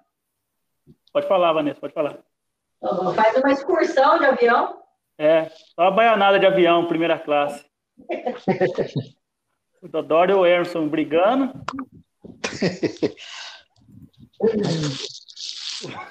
Não vai expor nossos problemas. É. Paga eu. Ô, Rodrigo, é... a gente na, no podcast da Vanessa, a gente questionou muito, questionou não, né? Perguntou muito sobre a. Tivemos uma aula de espiritismo. Tivemos até um, o Hermes aí contando uma das passagens bíblicas dele, o besouro. Você também é adepto ao espiritismo? É, eu acho que eu sou mais espiritualista do que espírita. Vamos dizer assim, como se espírita fosse uma religião e espiritualista uma filosofia. Sim. Então é algo que anda junto, mas que não que não é que são é, é, coisas coisas separadas. Acho que o espiritismo ele é mais voltado para o que o, o Kardec codificou. Então ele, ele segue muito o que o, que o Kardec codificou em cima do cristianismo, mas ele segue muito que, que o, o Kardec, então to, to, toda a base do, do, do espiritismo é, é o, o, os ensinamentos de Cristo mais a codificação do Kardec. E o, o, o espiritualista é algo mais voltado, é, é, mais, é um pouco mais filosófico. Então existem outras outras vertentes que não é falada no, no espiritismo, mas é, os, os, espiritualistas não ouvem só ou não seguem só o que Cristo ensinou, porque a gente sabe que tem outros mestres que vieram também para passar a mensagem.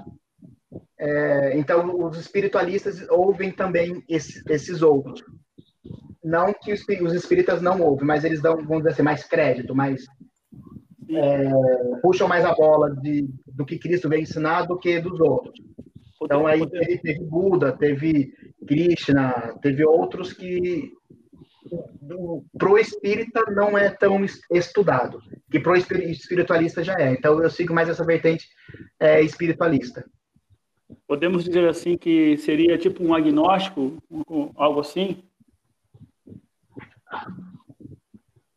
Não, não quero. O agnóstico. Me corrija se estiver falando bobeira, porque no meu entender, agnóstico, até onde eu cheguei a ler isso aí, é uma pessoa, uma pessoa que absorve, absorve as informações da, de, cada, de cada religião, o momento da, de cada religião. Sim, se for ver por esse sentido, sim. Porque assim, é. eu, eu, eu, me considero agnóstico, sim, em termos. Eu sempre tento filtrar coisas boas de qualquer religião. Uhum, sim. Então, por mais que eu não pratique, é, eu sou criado no catolicismo, mas eu não pratico. Não, é, eu sempre pego do catolicismo, evangélico, candomblé, do, do que for bom, do que for é, para te deixar com um pensamento positivo, eu absorvo. Então, nessa linhagem de pesquisa que eu fui fazer, eu era agnóstico. Não sei se eu estou correto, entendeu? Não sei se essa é a palavra. Então, mas, mas, eu acho que o agnóstico ele não, não, é, não é um espiritualista, eu acho que é diferente. Ele não crê num, num criador. Uhum. Ou, ele, ele acredita num, num ser, mas ele não segue uma religião. Sim. É, então, o espiritualista também não segue uma religião, mas ele crê em num centro de energia vital, num, num, num, na, num, como é que eu falo, gente? Na, num começo ali, de onde surgiu. Na, na fonte criadora, pronto. Sabe? Eu tô aqui. É, para assim, o, o, católico em si, né, ele, ele acaba que acreditando um pouco no espiritismo. Me corrija se eu estiver errada, Vanessa. Porque a gente não tem. Eu, eu não me considero católica. Minha mãe é muito católica. Minha mãe vai na igreja, segue todo domingo e etc. Mas, assim, eu acho que o católico está sempre um pouco mais aberto para aceitar né, o espiritismo do que as outras religiões que são um pouco mais fechadas. Porque o, o católico mesmo, que é católico, extremista, ele é bem equiparado ao evangélico. Ele é tão preconceituoso quanto com, com o espírita. É um xiita, né? É, é. Eu, eu acho que né, toda religião, aquele que é muito bitolado, é que o catolicismo é conhecido por ser realmente mais, uma religião mais amigável, mas eu acho que para os que não são praticantes. O católico não praticante ele é mais aberto. Agora, o católico praticante que está lá dentro da igreja, que fica lá e faz tudo, e blá blá blá, é igualzinho o evangélico bitolado. Eu já recebi muita crítica de, de católico, de, da minha família mesmo, vixe. Eu era, eu estava seguindo o demônio e essas coisas. e aí você levou o Rodrigo junto. É. É, é. Levei o Rodrigo. o demônio. Não, mas eu, eu já era, eu já tinha uma, um, um, pezinho na espiritualidade antes de conhecer a Vanessa. Quando eu, quando eu era, ah, sei lá, oito, nove anos, eu lembro que eu ia, eu frequentava um centro espírita com, com os meus vizinhos. É, eu nunca fui católico, eu, eu nunca acreditei no, no, no, que falava a igreja, eu nunca via sentido. É, e eu sempre procurava eu sempre buscava alguma coisa que não era passado em religião. Eu acho que, é, acho que foi assim que eu comecei a não ter religião, de buscar coisas que, que são meio que, que de fora. E os é, seus pais? Meus pais, meus pais também não, não são não são praticantes de nada, de religião nenhuma. Uhum. Minha mãe já foi, já é, se diz católica, já foi na Umbanda, mas não, eu não vejo eles frequentando nada, frequentando nada. E, Rodrigo, agora a Vanessa começou. Ixi, cortou, né? É mais fácil CPI lá onde você trabalha ou CPI da, da Vanessa?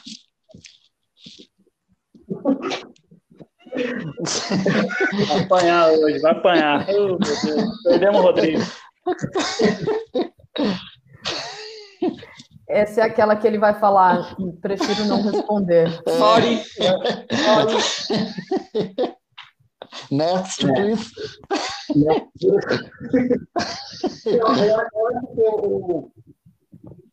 a Vanessa é ela, ela, ela, quer que as coisas ficam, ficam bem feitas. Eu acho que o, o grande. A, a, parte mais chata é que, tipo, ela faz, ela grava, ah, não, não gostei, vamos, vamos fazer de novo. E assim vai. É, mas mas a, a, o, do que eu ajudo ela, que é preparar a câmera, preparar a posição, verificar a iluminação, isso, isso, isso é tranquilo. Isso é, é, é fácil, fácil e rápido de, de, de, fazer. Acho que o mais chato é essa questão de, não, não gostei, vou fazer de novo. A, a, a primeira receita que ela fez da massa de pizza, a gente, ela, deve, ela fez isso umas quatro vezes. Ela gravou umas quatro vezes para poder ficar perfeito. Ou seja, a gente tem massa de pizza até o ano que vem. Pô, é, eu, não ia reclamar também. Eu, eu também não. Eu ia até falar, bora fazer mais uma para ter certeza. para confirmar. É. Uh. E, e, mas essa área não te interessa, Rodrigo? Você de edição, essa parte assim, de essa parte do de YouTube, essa parte assim, para você não nessa parte de luterismo, você fazer isso nessa parte de luterismo mais para frente? Eu você acha que para você não? Eu cheguei a pensar em fazer, até falei para a Vanessa da, da, da, compra dos equipamentos que a gente podia usar, tudo, mas eu não sei, eu não, eu não, eu não tive insight ainda do, do que gravar ou do que fazer o canal. Eu não tive algo assim que chega e nossa, eu acho que é legal fazer isso. Pode, pode ser que futuramente eu crie alguma coisa para para expor mais a, a profissão de, de luteria, tentar fazer alguma coisa que seja mais mais é, mais dinâmico assim, mas por enquanto eu não, eu não, tive um insight assim, alguma coisa que, que que me deu o start de começar a fazer. Então por enquanto eu é, com, e com relação à edição, eu já cheguei a fazer umas edição para uma empresa que eu trabalhei, mas eu vi que eu não tenho talento para isso. Eu acho que tem que, tem que ter, é uma arte também, a edição eu vejo como uma, uma arte, você precisa ter um, um talento assim para poder ver as sacadas e, e saber o que pôr, fazer os cortes e, e a, fazer adição de alguma coisa que fique legal, alguma coisa engraçada, alguma coisa de, de pegar um, um, erro de gravação e fazer com que aquele erro de gravação fique algo é, deixe de ser um erro, mas fique algo engraçado, algo que vai trazer um, um humor ou algo acrescentado para alguém. Eu não, eu, não, eu, não, eu não tenho essa visão. Então, eu nem. É, a, quando a gente viu que a, que a nossa amiga Larissa ela ela está fazendo que é editora ela começou a fazer e a gente viu que ela tem talento eu falei não deixa para ela ela sabe o que está o que tá fazendo se eu quiser vai ser uma bosta então, é, é melhor eu nem eu nem me arriscar se então, a massa de pizza a gente tem até para o final do ano, imagina eu já tá fazendo a edição do primeiro vídeo até agora. Então, e comendo pizza. e comendo pizza. Quem faz as edições é uma amiga sua. Né? É uma amiga nossa, sim. Legal. E já pensou, por exemplo, em ensinar música pelo YouTube? Por exemplo, em vez de. Ah, porque Luthierismo é um negócio mais complicado. Dependendo do que você fazer, ele também vai ter uns caras que vai ver que também se acha luthier, vai, ah, tá errado. Ah, você vai ter uns fela para criticar. Música, eu, eu, dificilmente eu vejo alguém criticar alguém ensinando alguma música, ou tocando alguma música no YouTube, assim, ah, esse cara, esse cara errou ali, sabe? É até menos é, revolta, né? Sim. Já pensou? Não, nunca pensei. Eu, eu já cheguei a dar aula, é, para duas pessoas, mas não também não tenho talento para dar aula. Então eu não acabei não não me aprofundando e não, mas eu não sei. Acho que para para ser professor de música eu acho que não, acho que não. Mas isso também não te deixa infeliz, né? Porque a gente está vivendo uma época que parece que você tem que ser, ser obrigado a ser bom em alguma coisa, né? Se você não se descobrir como bom em alguma coisa, eu, eu já fui mais encanado. Quando eu era mais novo, mais adolescente, eu já fui mais encanado. Essa questão de, ah, preciso ser bom nisso, preciso ser bom naquilo. Hoje em dia, hoje em dia eu só, eu só quero viver em paz, só. Viver tranquilo, pagar minhas contas, não dever para ninguém, fazer minhas coisinhas. Eu acho que eu estou mais numa época, numa fase mais de, de sossego, mais zen, do que algo que eu quero me aparecer ou, ou alimentar o meu ego. Eu falo, não, eu sou bom, eu sou foda, eu sou o número um. Eu não quero, eu quero, eu quero mais viver no, nos bastidores, tranquilo, do que do que querer me, me aparecer. Isso chama idade. Experiências. É. é. É verdade mesmo. E, e, e Rodrigo, conta aí para nós também essas viagens que você faz de, que você fez de carro, que vocês atravessaram Portugal aí. Você, acha que Portugal é um lugar que todo mundo deveria conhecer, que é pouco subestimado? Como, como você, você vê como, quando você faz essa parte de turismo aí? Eu, eu acho que sim. Eu acho que Portugal, o, o, o grande turismo aqui de Portugal é o Algarve. São as praias. As praias lindíssimas. É, acho que foi uma das praias mais bonitas que eu, que eu já vi. Com relação a tudo, tudo relacionado à praia. Não só a parte de água, areia, mas o, a, a, a visão total das praias. Elas são lindíssimas.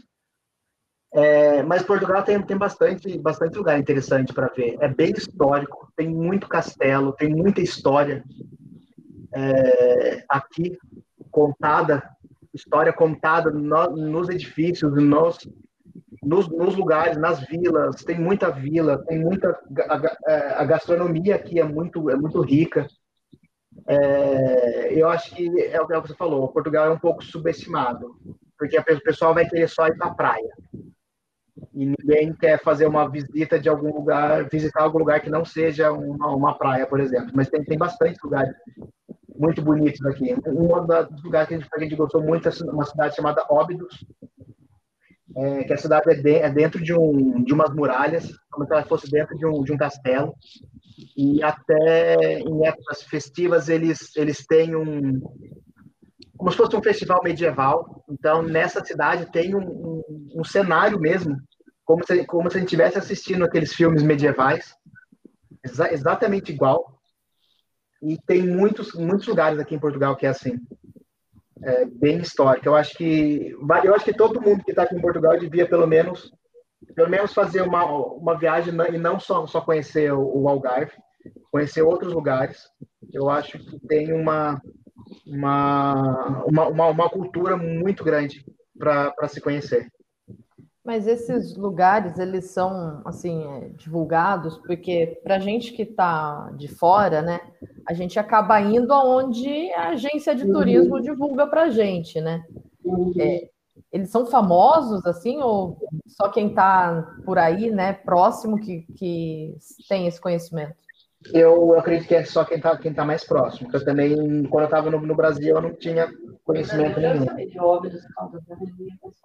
É, eu, não, eu, eu, eu mesmo não tinha conhecimento. Tinha conhecimento de Lisboa e Porto. Nem o Algarve eu conhecia quando eu estava no Brasil.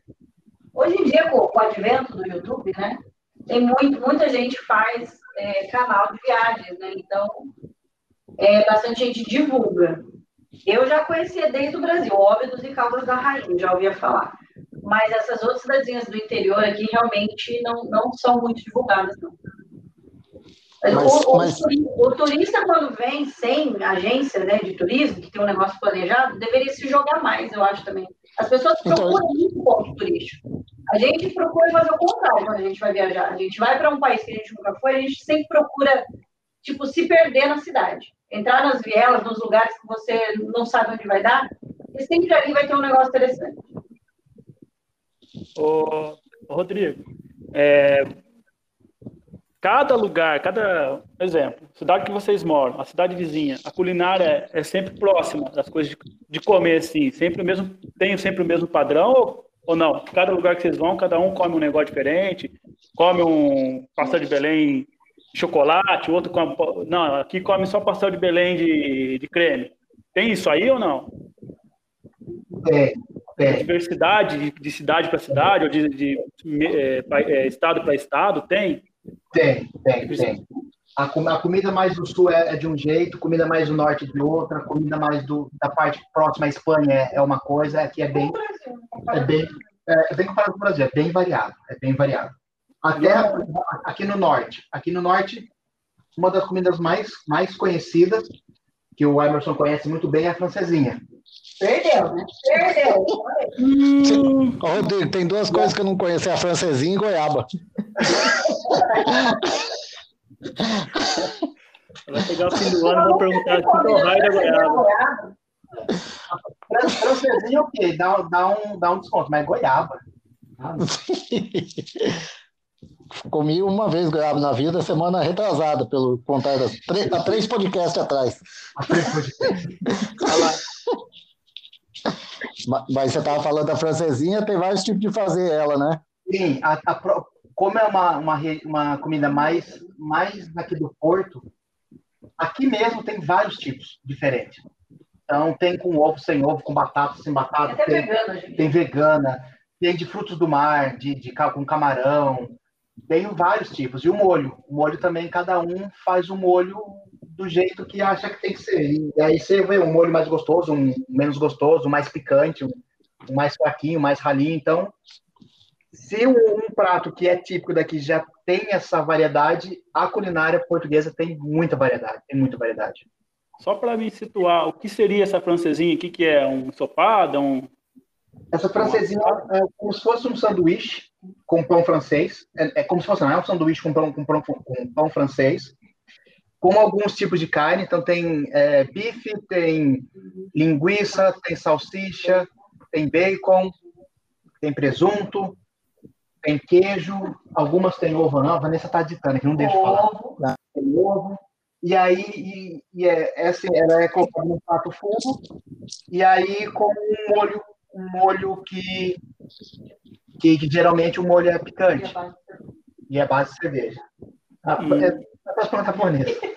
Mas assim, é, é um sanduíche num, num molho. Entendeu? E, e qual foi a coisa mais é, diferente que vocês já comeram aí em Portugal? que é típico daí, mas é diferente. Ah, nunca vi, ouvi falar disso no Brasil. Por mais que a gente seja longe, mas tem alguma, tem alguma coisa que é próximo ali. Ó, a, a, francesinha é algo diferente por causa do molho.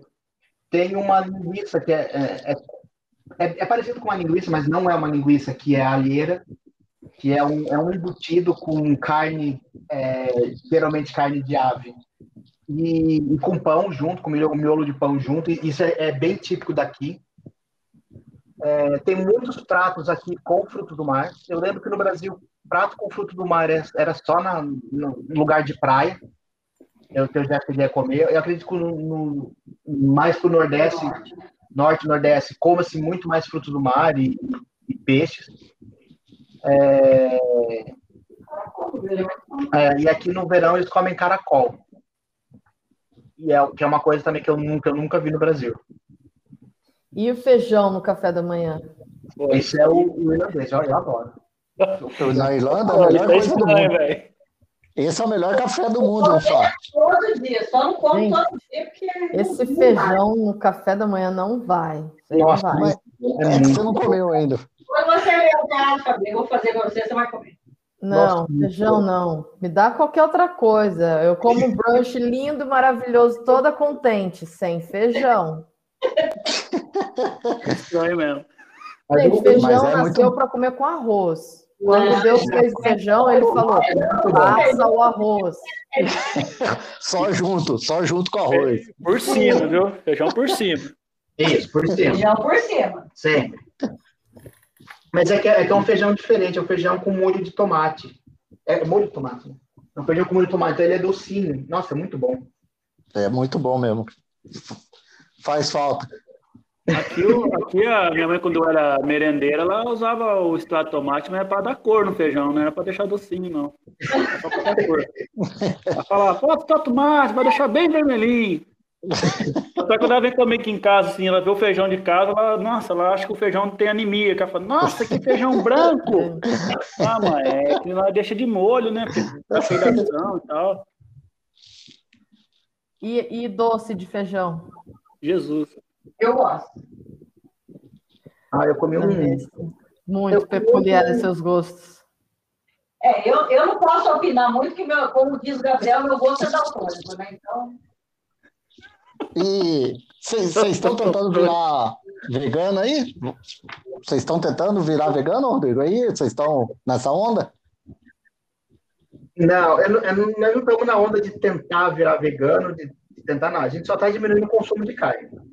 Mas é naturalmente mesmo de. Sim, sim. A gente está diminuindo o consumo de carne, a gente está diminuindo é, consumo de. Vamos, vamos dizer assim, é, é, uma, é uma linha vegana, é uma linha vegetariana, mas sem a, a, a política sem a política por trás. Eu, eu não vou ficar falando para você fazer ou não, eu não vou ficar jogando na sua cara que os, animal, os animais sofrem. Mas, assim, por mim, eu, eu, e a Vanessa, a gente está tá tentando parar o consumo de coisas derivadas ou relacionadas à exploração animal, ou sofrimento animal, assim, essas coisas. Mas é, é por gente. É uma coisa que, que veio vindo e a gente acha que, que vale a pena. Então, a gente está diminuindo muito o consumo de, de, de, carne, de, qual, de qualquer tipo. A gente consome mais é, alimentos vegetais. E a Vanessa até até estava tentando procurar é, coisas, é, é, é, sabonete, é, todas essas coisas assim, de, de produtos que, que não, não sejam testados em animais também. A gente está ah Tá olhando, come, começando a olhar, olhar para esse lado. Mas não. Consumo consciente. É algo mais consciente, sim. Mas, Mas... não que, a gente queira virar a chave e falar, não, eu sou vegano e, e, usar uma camiseta, eu sou vegano. Não, isso a gente não, não, não, não vai fazer. A gente vai fazer a nossa parte e, e pronto. E, e conforme o nosso tempo também. Então, eu ainda como carne, eu quero diminuir o consumo. Mas, por exemplo, esse final de semana a gente fez churrasco, eu comi carne eu doidado. Mas é, é, é o que eu falei, como eu não, eu não quero nada político, nada obrigado, nada é, forçado, a gente está fazendo, e fazendo com calma, fazendo no nosso tempo, e, e, cada dia mais tentando diminuir mais o consumo. E, mas se você parar para pensar, Rodrigo, é, automaticamente você já está agindo politicamente no sentido assim, é, para reduzir a carne, faz também como que você reduz o consumo de qualquer produto industrializado. Igual, vocês estão procurando agora produtos sem testagem animal. É um ciclo, cara, isso é legal. Porque não é que você vai virar um evangelho falando, puta, não, para de comer carne, ah, você tá errado, você é cuzão. Isso, Mas automaticamente você é, você quebra um, um, ciclo de, além de comprar carne, você para de consumir produtos industrializados daquela empresa que faz carne. Sim, sim. Faz carne que beneficia a carne. Uhum. Torna-se político também. É, político acho que não foi, a, não foi a palavra correta. A palavra mais correta seria militante. Ah, é, isso. Pode isso, ser. Sim. É porque é, é, associa-se, né? Ficar é. falando, não, isso aí é chato. Aí. Não, que você tá comendo carne, você vai queimar no mármore do inferno. É, não. Ah, essas coisas. Cada um come o que quiser também. É, cada um, cada um sabe o que quer da vida. Então, é. cada, cada um segue o que acha que tem que, tem que seguir. E vamos todos dar, dar a mão e ser felizes, é isso. isso. Mas reduzir é importante, cara. Não só para quem não. Para nós que comem carne, para vocês também. Até eu, eu realmente não tenho intuito nenhum em ser vegano, até, até pela minha profissão. Eu amo conhecer as coisas e pesquisar sobre. Se eu for num país e tiver um prato diferente com carne, eu vou querer provar. É, também Mas quando eu não estar tá incluindo na minha alimentação todos os dias, faz diferença. Eu divulgo também na hora da segunda sem carne. Eu acho que é importante. Um dia faz diferença. Sim. As pessoas falam que não faz, mas faz, né?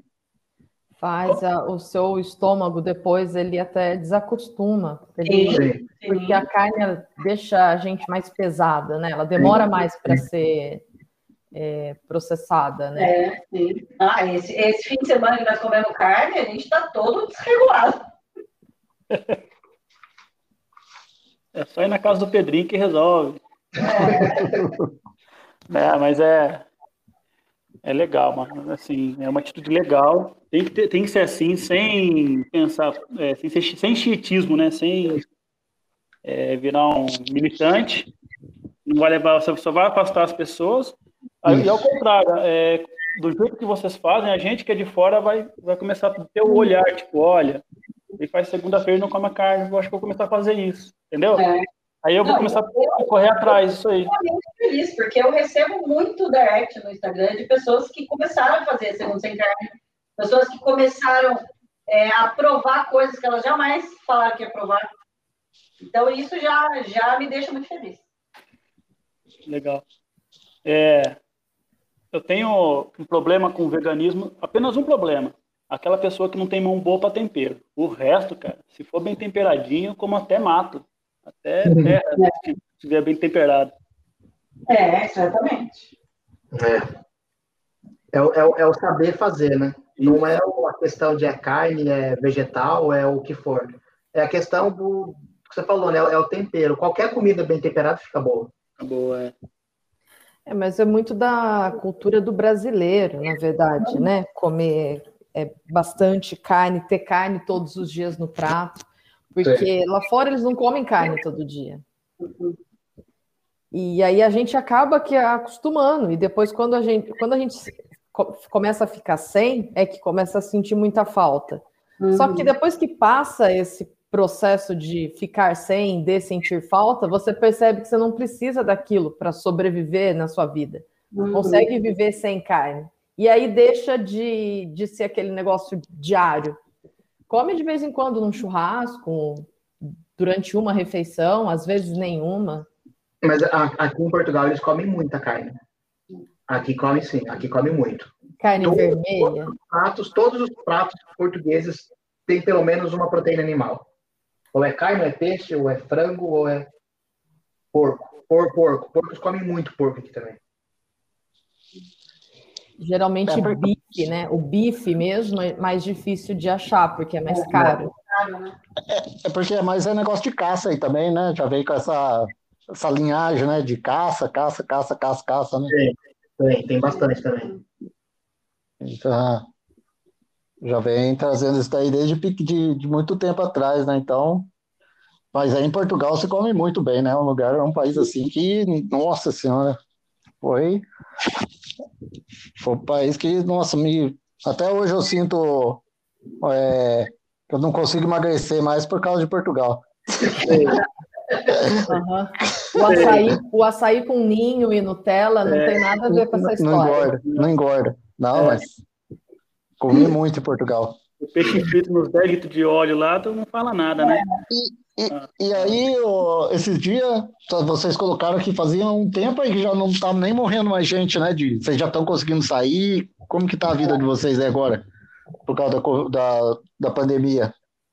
Aqui, aqui, aqui o, o governo seguiu bem, bem sério as riscas. Se está subindo os casos, vamos fechar mesmo o povo estando puto, mesmo muita gente perdeu emprego, é, teve muita gente, muitas empresas que fecharam, mas o governo fez o que, o que precisava ser feito.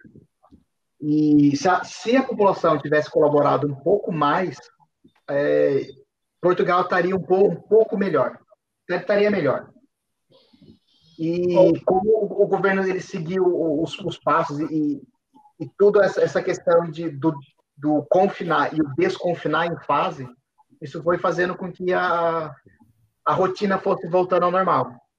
Então, agora nós estamos numa fase que já não, já não estamos mais no estado de emergência, ou seja, não, não, não estamos mais com, com horários, é, porque no, no, estado de emergência a gente tinha horário para ficar na rua, agora não existe mais o, o teletrabalho, né, que é o, o, trabalhar de casa, que é o que eu faço, já não é mais obrigatório.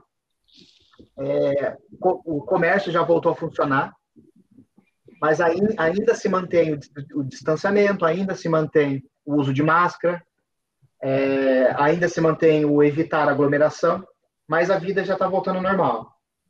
E, mas acho que ainda vai demorar um pouquinho para melhorar pela questão que ainda a população não está toda vacinada. Eu acho que está só 20, 20 ou 30% só da, da população, eu acho que é isso, que está tá vacinada. Então, ainda tem muita gente para ser vacinada para começar a, a, a, liberar mais o, o, o convívio. Ô, Rodrigo, e aí em Portugal, a população ela é mais velha ou não? É igual aqui no Brasil, tem Então, porcentagem de velho, outra porcentagem de gente med, idade média? Como é que é a, a, a faixa etária aí? Tem muito velho? É, uma vez escutei isso, não sei se é verdade. Tem, tem. Ah, não, não, não só aqui em Portugal, mas aqui na Europa tem muito, muitas pessoas onde a longevidade é mais alta. Então, tem muita, muita gente de 90 anos, muita gente de 80 anos lúcido. Não, porque assim, eu, eu lembro de ter visto bastante gente no Brasil com 80, 90 que já estava tudo gaga. Aqui não, aqui vê pessoas de 80, 90 lúcidas. E, tem gente de 100, 90, 80 e bastante. Não é, não são, não são poucas não. São bastante, bastante gente idoso. Tem bastante idoso, muitos, muito mesmo. Mas eu, eu, não, eu não sei te falar qual é a porcentagem. Ah, sei lá, 80% da população é de uma coisa, 20% é de outra, 10% de outra.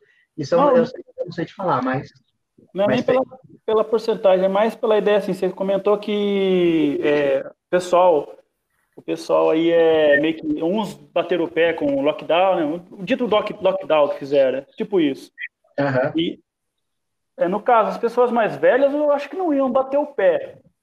Seria as pessoas mais novas ou as pessoas de, que vêm de outro lugar, no caso, que também, por, por, causa do trabalho, com medo de perder o trabalho, que bateram muito o pé sobre isso, de não, não querer que implantasse essas restrições?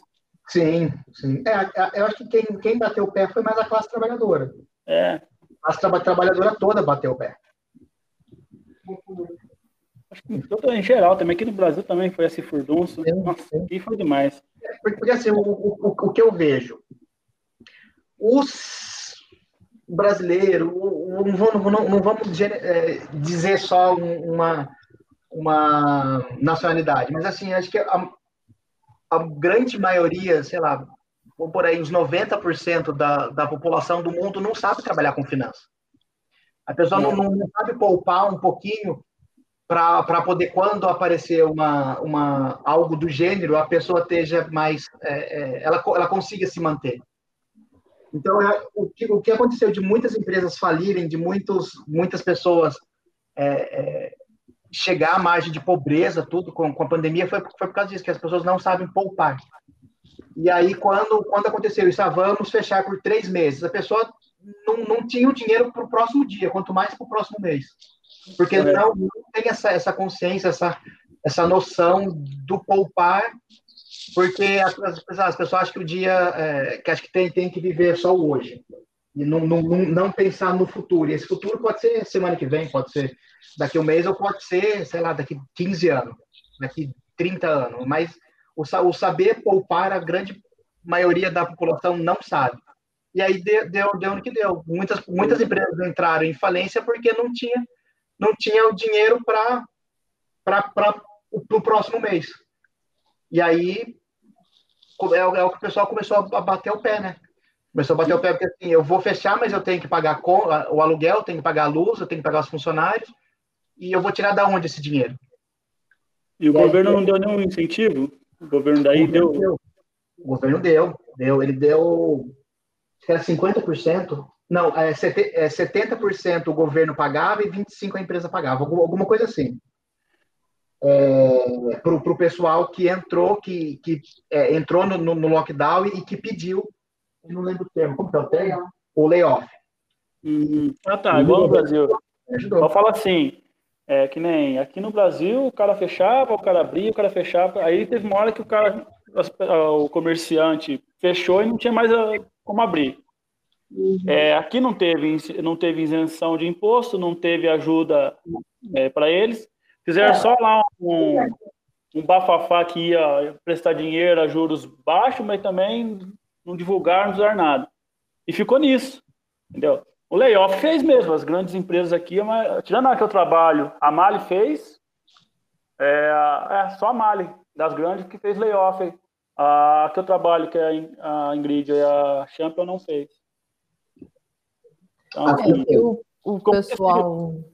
Pode falar, Fabi, desculpa. Eu, eu como é, microempresária, né, o que eu tive, assim, a única coisa que eu tive de vantagem foi postergar o pagamento.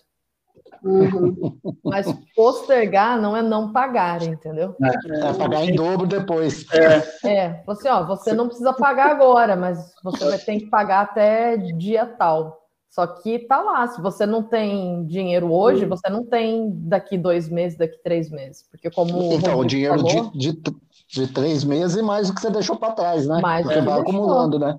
É porque só, só vai acumulando. Não tem assim, olha, por esse ano você não precisa pagar por causa da situação crítica do Covid, né? Que não teve faturamento, por exemplo. Isso não teve. Que foi bem isso e nem teve esse auxílio para pequenas e médias empresas. Né? Então, se eu sou uma empresa que tenho porta aberta ou de serviço que seja, é, e eu não faturei, o, o, governo ele ajudou a população, mas ele não ajudou o microempreendedor. É. Aí em Portugal foi mais ou menos parecido? Aqui, eu sei que o, Portugal ajudou a, a população com, com, a questão do layoff, mas eu também não sei se teve essa ajuda para as empresas. Isso eu não sei informar. Eu não, eu não sei. Eu não, eu não vi, eu não lembro de ter visto, lido com, com relação às empresas. O, o, que, o que a empresa é, ganhou, vamos dizer assim, foi de não precisar pagar os funcionários 100%, 100% porque o governo estava ajudando, mas a questão da empresa dar um auxílio para a questão do governo dar um auxílio para a empresa, eu acho que também não não teve. Teve a questão de postergar, é, principalmente quem quem tem é, quem, quem fez isso foram os bancos para quem tem empréstimo de de, de, de para comprou casa tudo ou para empréstimos é, teve essa questão de, de, de postergar, mas é, não é o não pagar, né, que nem a Fábio falou, é o postergar é, o, o, banco ligou para mim para ver se eu, se eu queria postergar a prestação da casa aqui, mas eu não aceitei porque eu não perdi o emprego e eu não, não, não tive diminuição de salário, nada. Para mim, manteve o mesmo. Então, eu, eu, eu achei melhor não fazer. Mas é, eu, eu, eu conheço gente, gente que fez. Mesmo, mesmo tendo condição, escolheu postergar. Eu achei melhor não. E, Rodrigo, agora você imagina que você esse serviço seu vai ser assim, home office para sempre? Você acha que essa possibilidade pode, a sua empresa pode pensar nisso, as empresas de TI?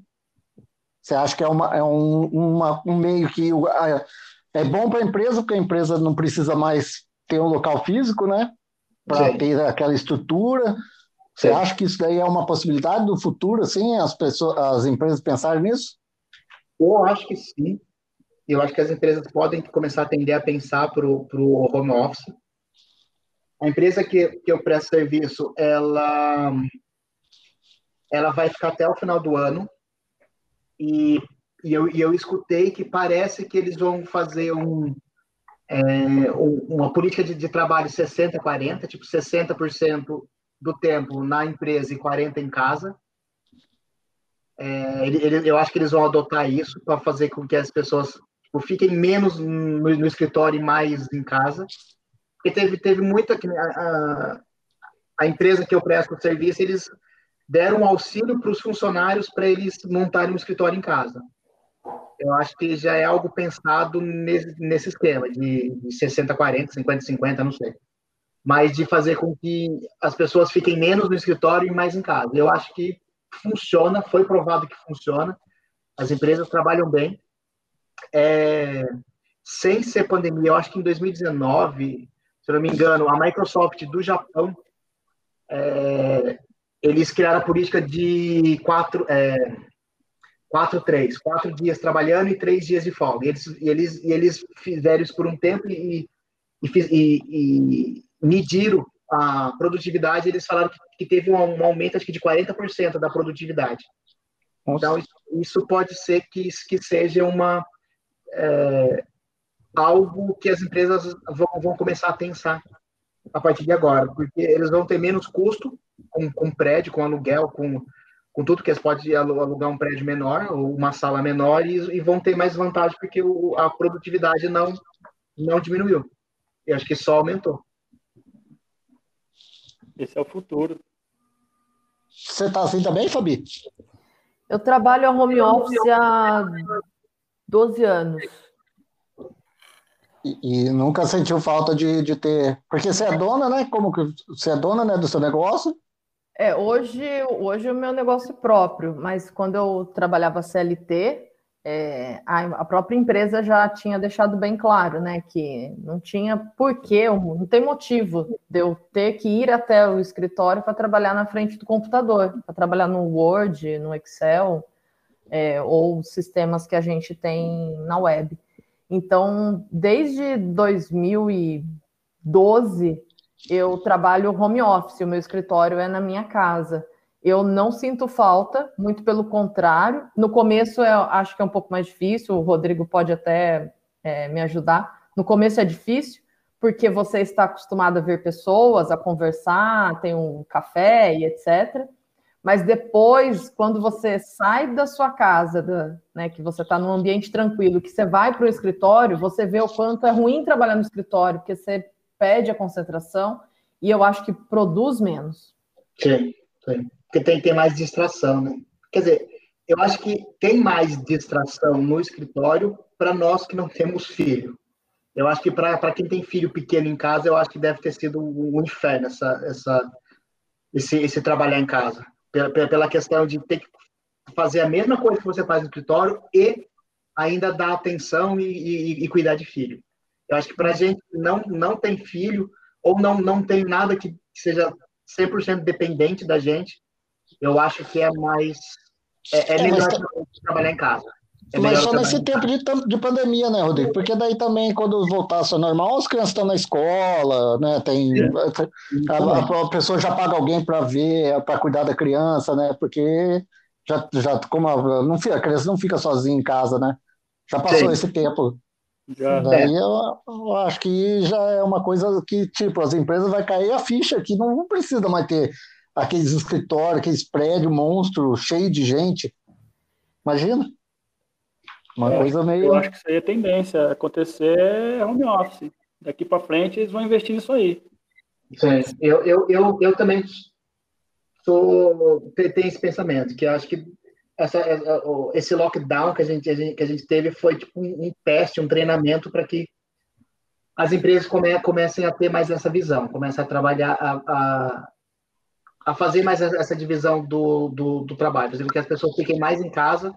E assim, a gente não perde trânsito, a gente não, não perde tempo no trânsito. A gente, para ficar no, na frente do computador aqui, ou ficar na frente do computador na, no escritório, é a mesma coisa.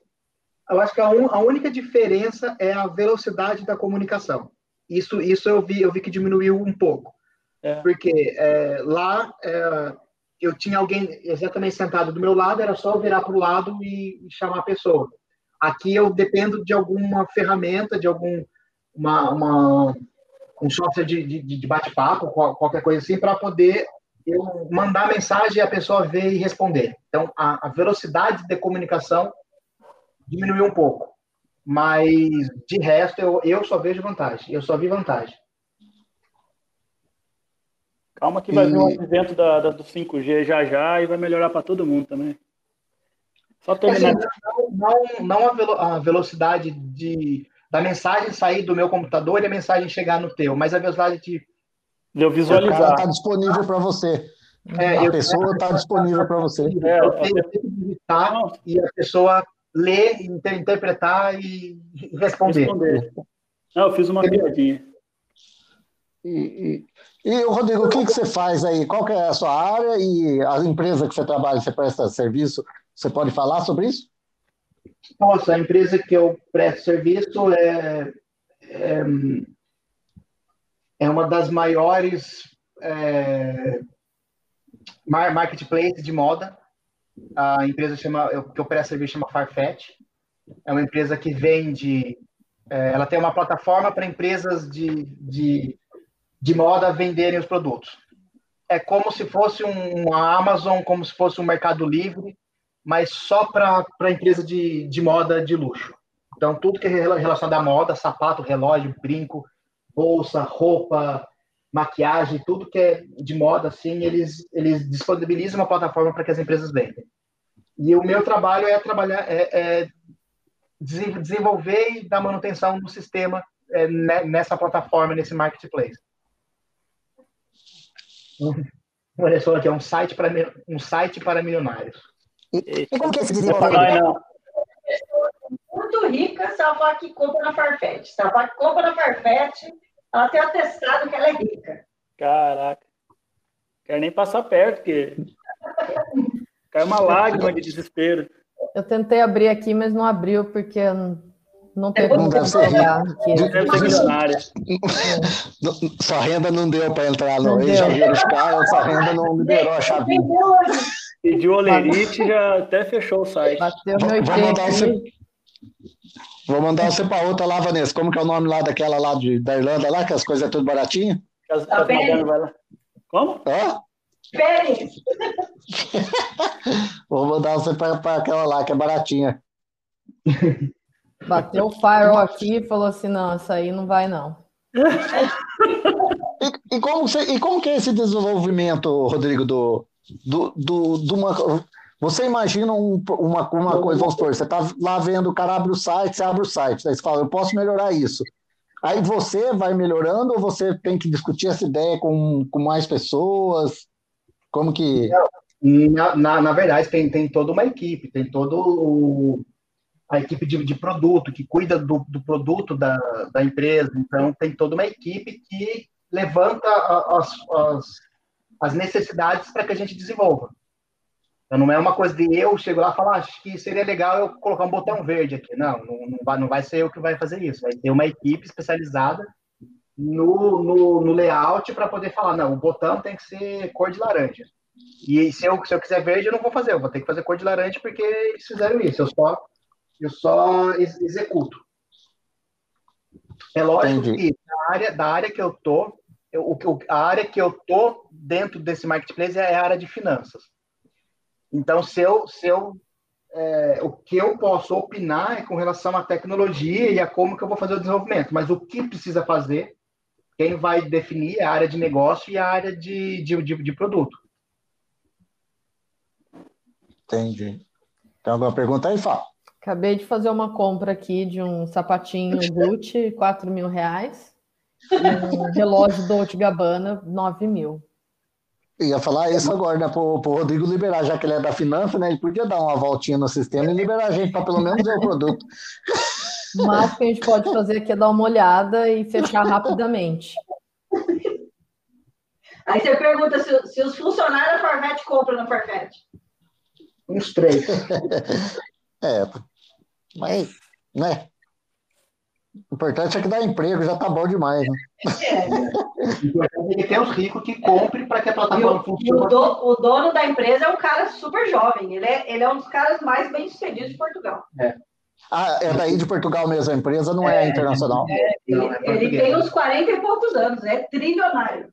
É, ele foi, ele foi muito inteligente para olhar para isso e falar: hum, eu acho que isso dá dinheiro. Então, mas olhar para quê? O que, que ele viu aí que você acha que deu dinheiro? Eu acho que ele deve ter, ter tido uma, a, a mesma ideia de, de, que já existe da, da Amazon, por exemplo, que é o um marketplace para venda de empresas que vendem para pessoas. Ele deve ter visto isso e, e eu, eu, na verdade eu não, eu não sei, eu estou só, só supondo, é só suposição. Ele deve ter visto isso e deve ter, lá, tentado comprar online uma roupa para a mulher dele, viu que não tinha nada que, que, é, que, dispu, que, dispusesse isso. E ele falou: ah, acho que eu vou fazer isso então, já, já que não tem, eu vou fazer. Foi lá e fez e, e fez sucesso. Ele juntou as, as marcas que são super famosas aí mundialmente, colocou tudo num único site. Isso. Baratinho. Ele deve pagar por. Ele paga. Você sabe como funciona essa parte? Alguém de vocês sabe? Ele paga royalties, alguma coisa, para fazer essa, essas, essas transações? Ou ele só foi lá e falou: vou fazer o anúncio, vocês vão ganhar junto comigo? Não, ele disponibilizou uma plataforma para que as lojas vendessem online. As próprias lojas fazem. Ele, não, ele, a própria loja faz a propaganda, então. Ele só. É, a, não, ele, é, a, hoje em dia a Farfetch faz tudo. Então, por, por, exemplo, eu vou lá e chego, putz, eu quero vender, eu quero ter uma loja da, da, da Gucci. Aí eu vou lá na Gucci e falo, Gucci, eu quero ser. É, como que, eu quero ter uma, uma franquia. Aí a Gucci fala, tá bom. Aí você vai, acha um espaço, acha um espaço, monta a loja e agora eu quero vender online. Aí eles vão lá na Farfetch falam, Farfetch, eu quero vender online aqui na minha loja da Gucci. Aí eles, eles adicionam a empresa na, na, no marketplace deles. E aí, quando for fazer a venda, eles fazem a venda da, da loja da pessoa. Entendi. Como se comprasse da loja, mas aí o, o dinheiro vai para a loja que contratou esse serviço. Sim, sim. Legal, coisa barata aqui, viu? Apaixonei tem, tem uma binha de sale. A gente pode talvez ver se as sales são aprovadas no nosso, na nossa CLT aqui, na nossa carteira. O que, que é isso? De desconto. Ah, é?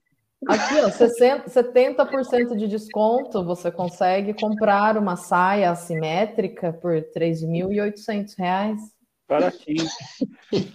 Já com desconto? Será que Esse 3.800 é com desconto?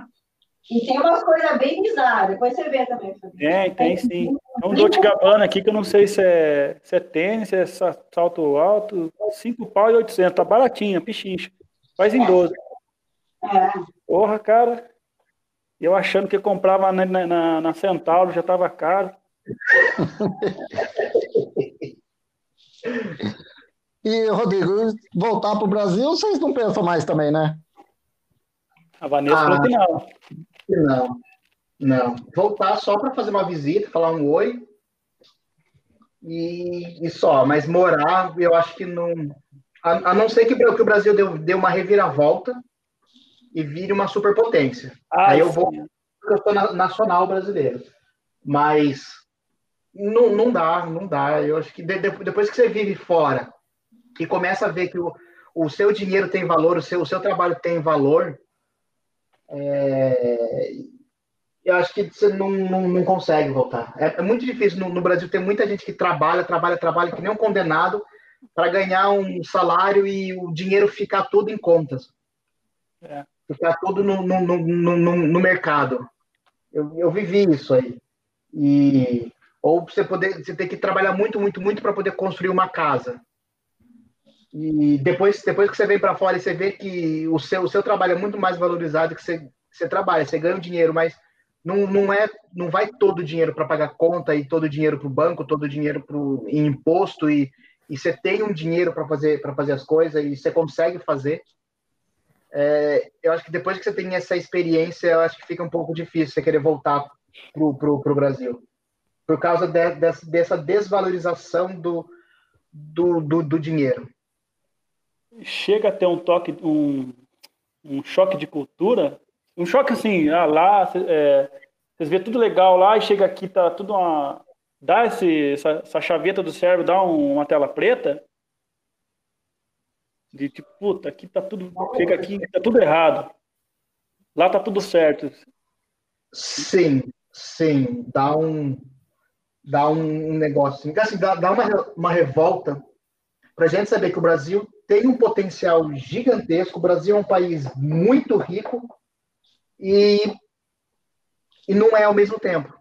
O Brasil ganha muito dinheiro com, com como, como que o Brasil faz, mas esse dinheiro não. Cadê o dinheiro?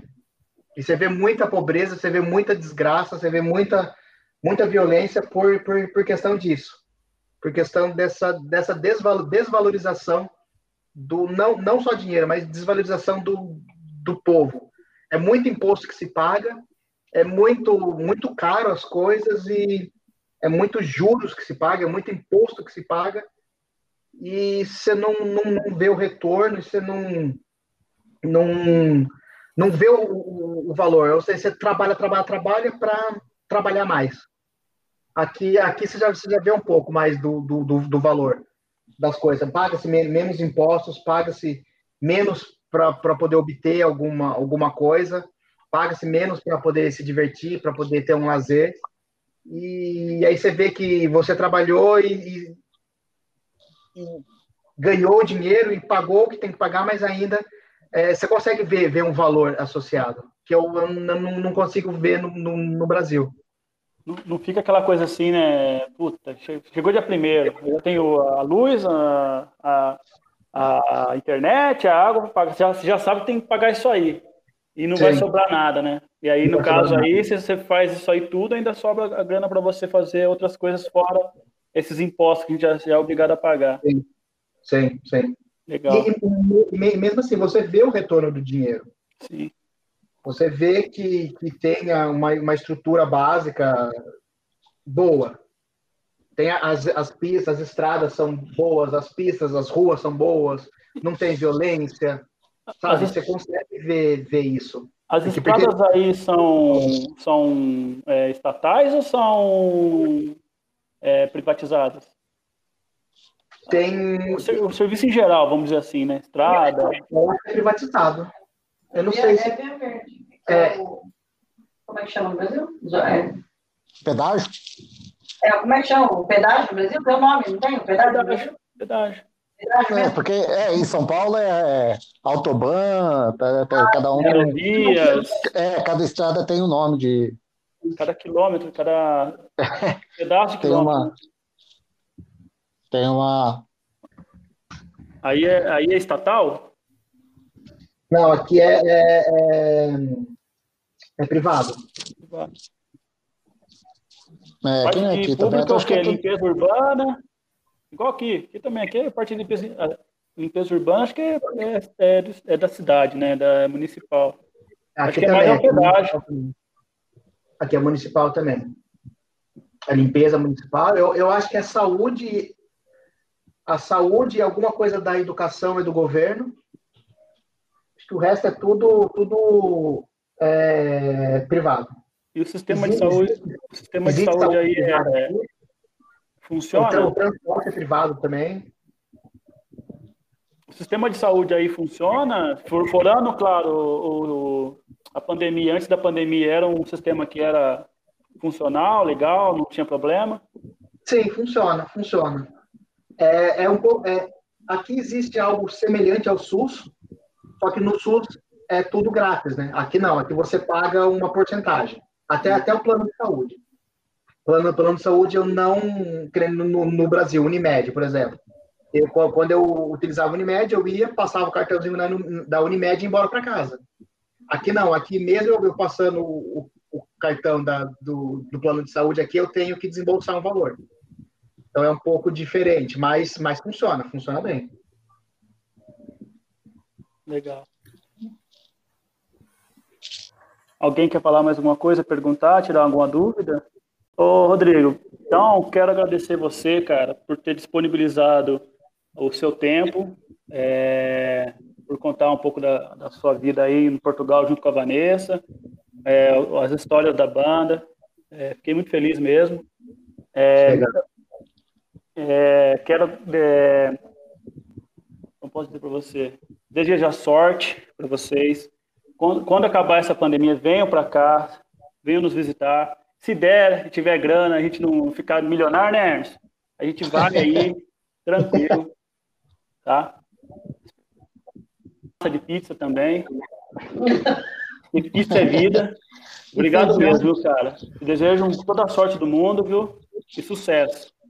Valeu. Eu, eu que agradeço esse, esse espaço para a gente poder conversar, para que o, o, o Fala Antenor seja um canal de que as pessoas é, consigam entreter, consigam ter um entretenimento, consigam conhecer histórias, conhecer pessoas, conhecer ideias diferentes. Eu acho que isso é o que mais, é o que mais vale, a gente poder é, falar da, da, da, nossa vida, falar o que a gente faz, para que as pessoas tenham o conhecimento que o conhecimento é, é poder, que as pessoas tenham conhecimento de como como que funciona as coisas, como que é algo que não é o, o, o trivial ou que não é o, o que está na, na, nossa bolha de, de convivência, de, das pessoas poderem aprender um, um pouquinho, que Fala Tenor seja um, um canal também de, de aprendizado e que o canal seja muito bem visto e tenha muito sucesso e que vocês vão, vocês vão longe.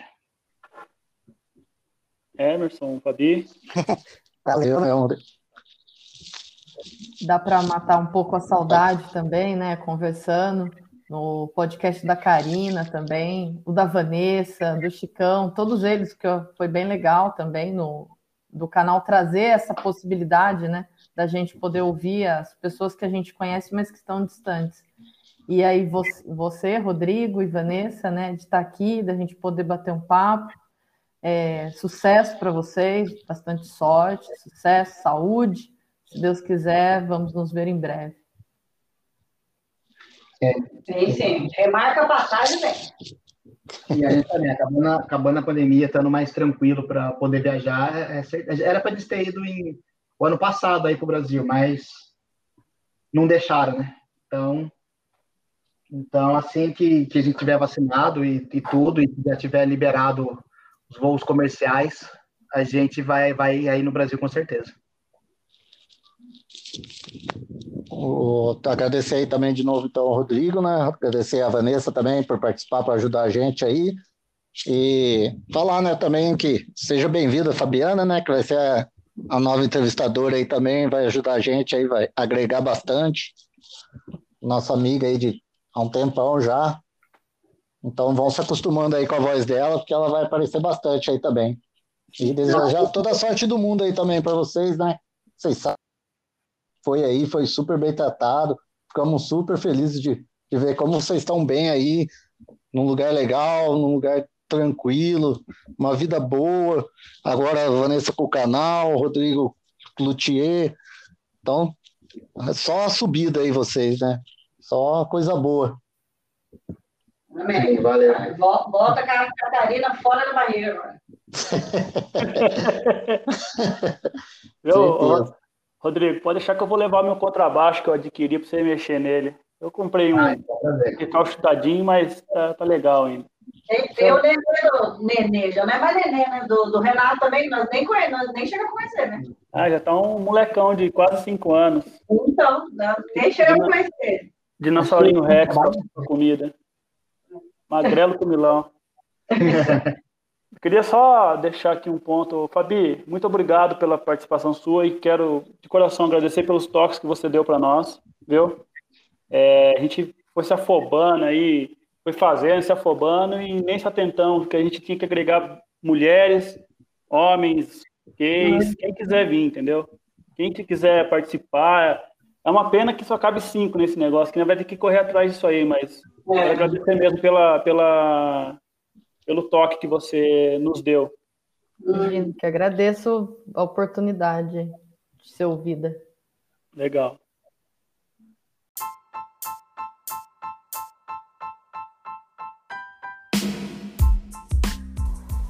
Fique agora com a música do entrevistado.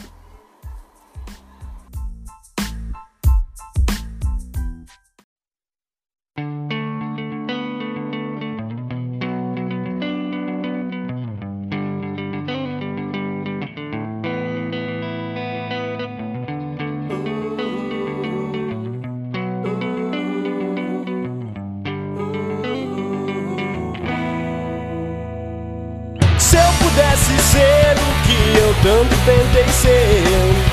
Eu largaria tudo, sairia pelo mundo. Tudo que eu conquistei vazou da minha mão. Faltava coragem pra levantar do chão. Sem saber o que pensava, sem saber o que dizia. Eu não tinha ideia nem do que mesmo eu sentia. Me vestia na mais falsa personalidade. Eu me afoguei em águas sujas de fragilidade. Uma falsa poesia pode mudar uma vida. Uma falsa poesia pode pintar o mundo de branco e preto e borrar desenhos tão coloridos. Desenhos que retratam sonhos tão bonitos. Eu não preciso ter medo de sonhos e desejos. O que importa agora é enfrentar lá fora. Eu agradava a todos, mas o que bastava isso? Se fazer o que não gosto é sempre o pior castigo. Uma falsa poesia pode mudar uma vida. Uma falsa poesia pode quebrar as palavras simples e tão verdadeiras como uma criança. E você vai se transformando apenas em lembranças.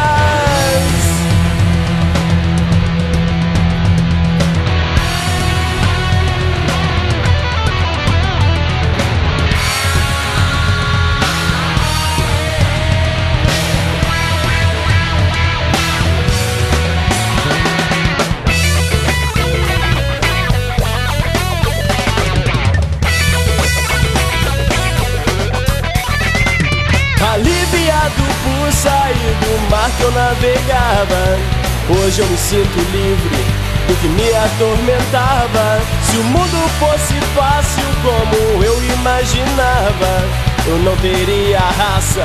E qual seria a graça? Sem saber o que pensava, sem saber o que dizia. Eu não tinha ideia nem do que mesmo eu sentia. Sem me preocupar com o que eu tinha vontade. Eu estava errado, mas pra mudar nunca é tarde. Uma falsa poesia pode mudar uma vida. Uma falsa poesia pode pintar o mundo de branco e preto e borrar desenhos tão coloridos. Desenhos que retratam sonhos tão bonitos. Uma falsa poesia pode mudar uma vida. Uma falsa poesia tem as asas de um anjo. Mas tudo que está escrito, nada é verdade. Palavras que apenas cobrem a honestidade.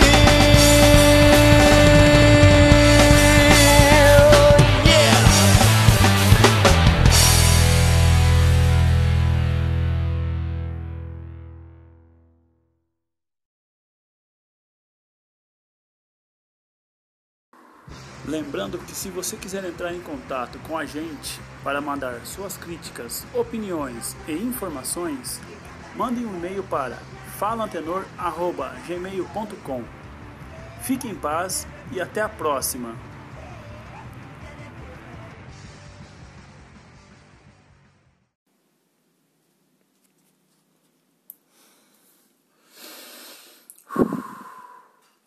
Olá. Estamos começando mais um podcast. Nesse programa, vamos conversar com nosso amigo Rodrigo Vedovato, músico, profissional de TI e luthier.